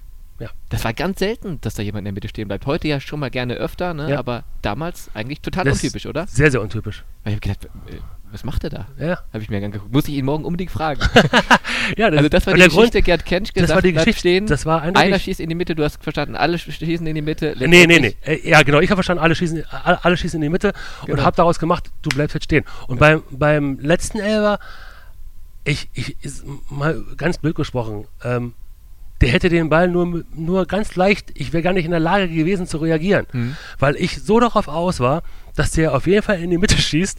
Also du wärst auch da nicht ich, wär, ich, wär, ich, hätte, ich hätte gar nicht springen können. Ja. Und ich war mir, und da war mir klar, jetzt, jetzt musst du mit dem Arm rudern. Das war, das war so klar, ja. dass ich jetzt was machen muss. Ja, und so, so wurde ich dann zur Legende. In dem, ja, in dem Augenblick, definitiv. Wo ich, definitiv. Wo ich an, weil ich, das war wirklich das erste, das war wirklich das erste Mal, zumindest in so einer großen Öffentlichkeit, mhm. dass einer mit den Armen gerudert hat. Ja. Das kannte man nicht. Ob es, ob es Losada wirklich so abgelenkt hat, mhm. keine Ahnung, kann ich mir nicht vorstellen. Aber wir haben, wir haben, ich habe, ich habe nie geglaubt, dass der deswegen verschießt, weil ich mit den Armen ruder. Mhm. Aber nach außen hin wirkt das natürlich so. Ja. Ich habe den nervös gemacht. Okay. Ja, genau. Nee, das, das einmal mit den Armen rudern und dann äh, der Dank an dieser Stelle auch nochmal an Gerd Kenschke. Ja, auf jeden Fall. Was hast du ihm gesagt danach? Äh? Ähm, wir haben das mit dem, was er gesagt hatte, kam erst jetzt. Er, der wurde, er wurde jetzt 75, mhm. wurde interviewt und dort hat er gesagt, was er gesagt hat. Und ich habe das äh, von dem, äh, habe das gesehen, habe das ge äh, gesehen, denke mir, das hat er gemeint. also die Erleuchtung kam ich, Jahre später. Die, die, Erleuchtung kam Jahre später. Wir haben uns nie darüber unterhalten, was ja. er mir da gesagt hat. Ja. Sondern dass die, die, die Erleuchtung ja, kam erst jetzt, wo, wo er interviewt wurde. Irre. Irre, ja. irre, irre. Ja, gut. Wir haben es eigentlich schon zusammengefasst. Ne? 2-0 stand es dann zwischenzeitlich im Elfmeterschießen für Espanyol. Da auch noch dran geglaubt, weil da war ja schon kurz vor knapp. Also ich glaube. Elfmeterschießen, nee, da habe ich, also ich war, ich war eigentlich bei. Äh, von Hause aus beim Elfmeterschießen war ich eigentlich immer recht gut. Ich habe mhm. eigentlich in meiner Karriere nicht viele wichtige Elverschießen verloren. Deutscher Meister geworden bin, bin ich durch Elverschießen. Ich bin äh, ähm, im äh, bei der Europameisterschaft in der Jugend haben wir im Halbfinale durch Elverschießen gewonnen. Ich habe bei der WM selber einen Elver gehalten. Also es war ich kam mit Elverschießen, kam ich eigentlich immer relativ gut klar. Deswegen mhm. war mir eigentlich, war ich eigentlich sicher, dass ich auf jeden Fall, auf jeden Fall halte ich ein. Also ein mhm. verschießen durften sie. Also vorbei war es da für dich? Nein, nein, für mich auf keinen Fall. Nein, nein, okay. nein, nein. Genau, 2-0, 2-1 durch äh, Kapitän Wolfgang Rolf damals, dann Lattenschuss von Urquiaga, mhm. war es 2-2 und dann äh, Zuniga. Ähm, der verschießt? Ja, den hast du gehalten. Habe ich gehalten. Das haben wir auch geklärt. Der war gut geschossen, aber wie gesagt, der, der Tipp an der richtigen Stelle von Gerd Kenschke und. Äh, da der gehaltene Elfmeter, Klaus Teuber mit dem 3 zu 2 und dann Lusada mit dem Uli Hoeneß Gedächtniselfmeter ja. in die Wolken. Irgendwo schon, ja. Kam dann auf der 1 wieder runter. Mhm. Und ähm, in der Sekunde, wo der Ball übers Tor geht, war für dich direkt klar, das Ding ist durch? Ja, sieht man ja. Ja. Also man ich, rechnet ich dann auch tatsächlich immer so mit und, und ich der, der ja, rauscht drüber ja. und den, äh, Was ging ich, dir dann Ich wollte ihn halten. Also ich ja. hätte, hätten gern gehalten, aber so, so, so war es mir auch recht. Äh, da geht gar nichts. Du siehst, du siehst nur, wie die anderen auf dich zurennen und dann rennst du hin. Und dann, dann ist es nur noch. Es, es, man muss, wenn man sich den, den, ich habe in der, in der, Nacht danach habe ich mir den Spaß gemacht. Ich hatte das auf Video aufgenommen, das Spiel und habe äh, das Elberschießen, weiß ich wie oft gesehen, hm. äh, immer wieder und immer wieder und habe dann immer verschiedene Leute beobachtet. Es ist faszinierend zu schauen, was die Spieler gemacht haben, die anderen. Mhm. Die, da standen ja massenweise von Menschen, die heute da gar nicht mehr stehen durften oder durften auch damals stehen. Mhm. Wir haben auch eine Strafe bezahlt. Aber die waren alle auf dem Platz. Da standen mhm. noch hunderte von Leuten auf einmal auf dem Platz und unsere Spieler immer zwischen Mang. Mhm. Und dann sieht man auf einmal einen Gefühlsausbruch bei Bum Conchal, der sonst so ruhig ist, mhm. der auf einmal hochspringt und jubelt. Oder Falco Götz, der immer, der den letzten hätte schießen müssen, bis heute nicht weiß, wo er ihn hingeschossen hätte. äh, überlegt noch. Der, der immer, der überlegt noch, der immer, der tigerte immer, der guckte gar nicht hin. Ja. Und der hat nur äh, beim letzten Elber anhand der Kulisse hat er registriert, oh Gott, wir haben es geschafft. Und äh, dies, allein das ähm, ist schon, ist schon faszinierend, wenn man dann diesen, diesen Jubelschrei im Stadion dann ich glaube, das war der zweitgrößte Schrei im Stadion, den wir hatten nach, nach Liverpool. Ja. Dieses Ding gewonnen zu haben, war schon, war schon irre.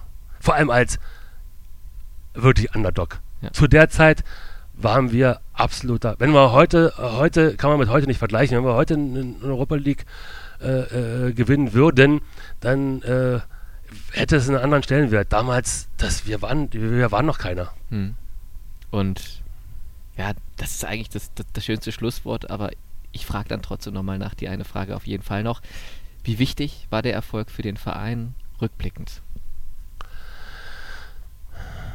Wenn du jetzt hier die Gedanken machst. Ich glaube, es war, es war wichtig für das Werk, für den Sponsor zu sehen, die Investition in diese Mannschaft, die lohnt. Hm. Weil das Bayerkreuz so oft im Fernsehen war in diesem Jahr, das hätten sie ähm, gar nicht bezahlen können an Werbung. Also hätten sie schon bezahlen können, logischerweise, aber das war, war wirklich ein riesen, riesen Schuss.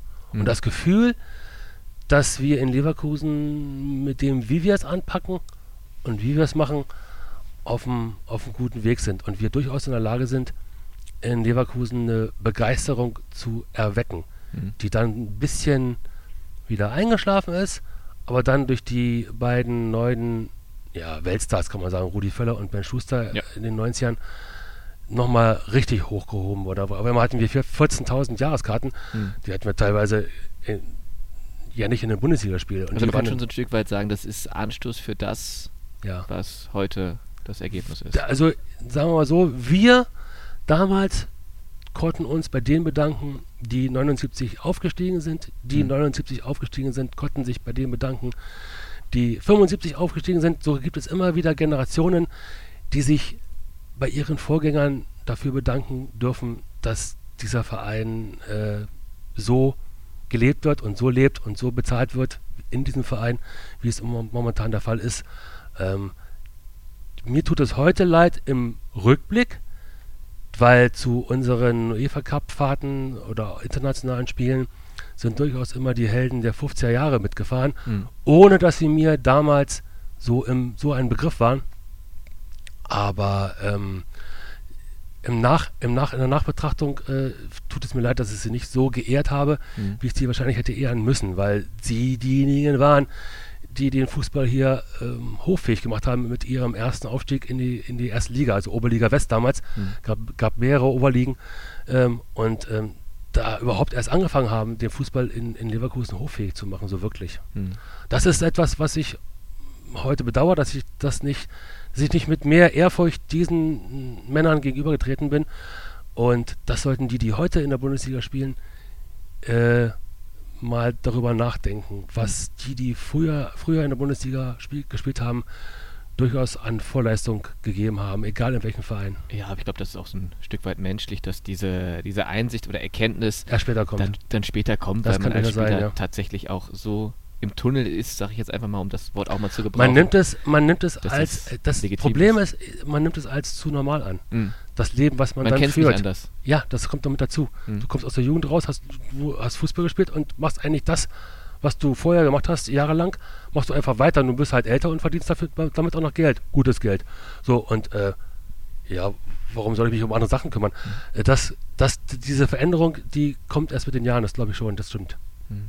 Machen wir das Ding rund. DFB-Pokalsieg 93 Mhm. gegen die Hertha Amateure. 1-0 gewonnen damals. Mhm. Ulf Kürsten hat das Tor gemacht. Welche Erinnerung daran noch? Das konnte natürlich den UEFA-Cup-Sieg nicht toppen. Das nehme ich schon mal hinweg, weil es das das emotionalste Erlebnis war. Aber es war ein, ein Titel. Es war der einzige DFB-Pokalsieg. Also auch hier wieder was komplett Einzigartiges. Und es war natürlich dieses Pokalerlebnis in Berlin. Ne? Ja, es war das Pokalerlebnis in Berlin, es war ein Titel und es war vor allem, trotz der Kritik, die sie geübt haben, äh, haben wir die Aufgabe, die uns gestellt wurde, erfüllt. Wir haben ja viele andere nicht. Wir, wir, haben, Eben. wir, haben, wir haben diese, wir, die Angst vor der Blamage haben Mhm. wir durchaus sehr gut und selbstbewusst ähm, ausgespielt. Mhm. Wir haben zwar lange warten müssen bis zum ersten Tor, aber wir haben keine Chance zugelassen. Die Mhm. hatten keine einzige Torchance. Ich musste nicht einmal irgendwo äh, angstvoll irgendwie eingreifen. Es Mhm. war, Hertha war einfach chancenlos, Mhm. ist so. Und ähm, unser Endspiel war ja das Halbfinale gegen in Frankfurt. Wir Ja. haben, wir haben im, im Ja. Dezember in Jena äh, haben wir äh, äh, Viertelfinale gewonnen, 2-0 und abends war die Auslosung. Und Mhm. im Topf waren Chemnitzer FC, Hertha BSC Amateure und Eintracht Frankfurt, damals Tabellenführer Mhm. und wir. Mhm. Was ziehen wir? Das schlechteste Los, was wir überhaupt ziehen konnten. Und da, äh, da deswegen war das für uns unser Endspiel. Und die Freude, glaube ich, nach dem Spiel in Frankfurt war fast noch größer als die nachher nach, nach, dem, nach dem Endspiel, weil Ja. wir wussten, egal gegen wen wir spielen, ob nun die spielten nach uns am Mhm. Tag später, ob gegen Hertha BSC Amateure oder gegen Chemnitzer FC, wir sind auf jeden Fall Favorit Ja. und wir sind sehr nah dran, diesen Pokal zu holen. Mhm. Und deswegen war Frankfurt für uns unser Endspiel. Ihr konntet ja eigentlich nur verlieren im Endspiel. Ja. Insofern, genau. Frankfurt die große Erleichterung, die Kür sozusagen und Berlin dann die Pflicht. Einfach Ja. umgekehrt. So kann man es so kann man's, so kann man's sehen. Berlin war die Pflichtaufgabe. Genau mit dieser Aufgabe sind wir auch von, äh, von Steppi damals äh, die, auf dieses Spiel vorbereitet worden. Mhm. Seid konzentriert, seid fokussiert, ihr werdet die Chance kriegen, die ihr nutzen müsst und dann gewinnen wir dieses Ding 1-0, 2-0, 3-0. Je nachdem, wie früh das Tor fällt. Ja. Wenn das Tor früher gefallen wäre, wären auch noch mehr Tore gefallen. Auf jeden Fall die Hausaufgaben gemacht und das Ding mit an den Rhein gebracht. Richtig. Ich habe schon zweimal gesagt, letzte Frage, ne? Ist auch egal. Einen habe ich ja doch noch. Ja. Wir schlagen kurz den Transfer in die Gegenwart. 17. April, Halbfinale gegen Bayern München. Oh ja. Die, wie schätzt du die Chancen ein? Ich höre von ganz vielen, von außerhalb immer, auch die Fans anderer Vereine sind von den verbleibenden vier, wenn einer eine Chance hat, dann Bayern 04 zu Hause, vor der Auslosung. Dann kam es jetzt genauso und auch jetzt heißt es, die sehen wir jetzt nicht durch, die Bayern, sondern da wartet Leverkusen im eigenen Stadion und das könnte eine gefährliche Geschichte werden für Bayern. Ja. Mit, ich sage mal jetzt was, hm. mit den Zuschauern im Rücken können wir wirklich was bewirken. Ich glaube schon, dass da der Funke überspringen sollte, wie 88 auch von oben auf den Platz und nicht erst warten, was unten passiert, weil ähm, wir eine Chance haben. Ich sage, wir haben eine Chance. Die ist nicht bei 100% logischerweise. Das wäre ja ein bisschen bescheuert. Aber ähm, ich sehe die Bayern auch noch, auch noch nicht in Berlin. Das, das kann ich, das kann ich, das, das, deswegen war auch meine, das war ein Grund. Auf der, der nächste Grund ist, es ist einfacher, die Bayern zu Hause zu schlagen als in Berlin. Und es gibt noch einen weiteren Grund. Sollt, hätten wir einen anderen Gegner gehabt im Halbfinale und wären nach Berlin gekommen und hätten als Gegner Bayern München gehabt, wären 95% unserer Zuschauer nach Berlin gefahren, machen wir einen Ausflug nach Berlin, wir verlieren ja eh. Und alleine diese Einstellung, das, das, das, ist, das ist scheiße. Das macht keinen Spaß. Und so, egal gegen wen wir, gegen, ich, ein Sieg gegen Bayern garantiert ja nicht, dass wir gegen Schalke oder Frankfurt gewinnen.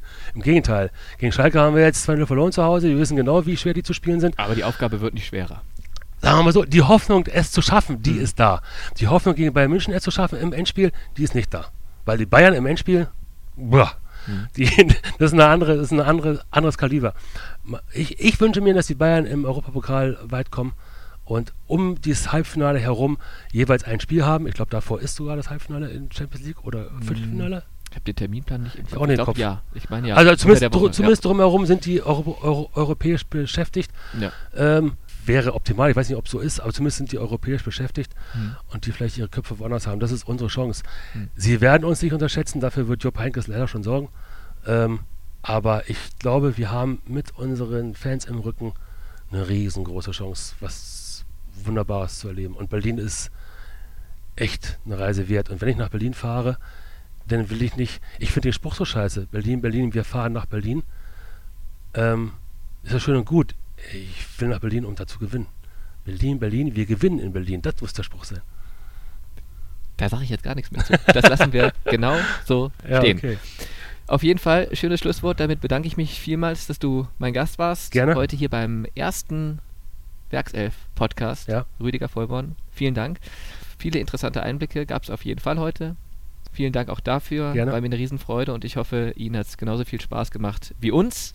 Und ja, bis zum nächsten Mal hier beim Werkself Podcast. Auf Wiedersehen.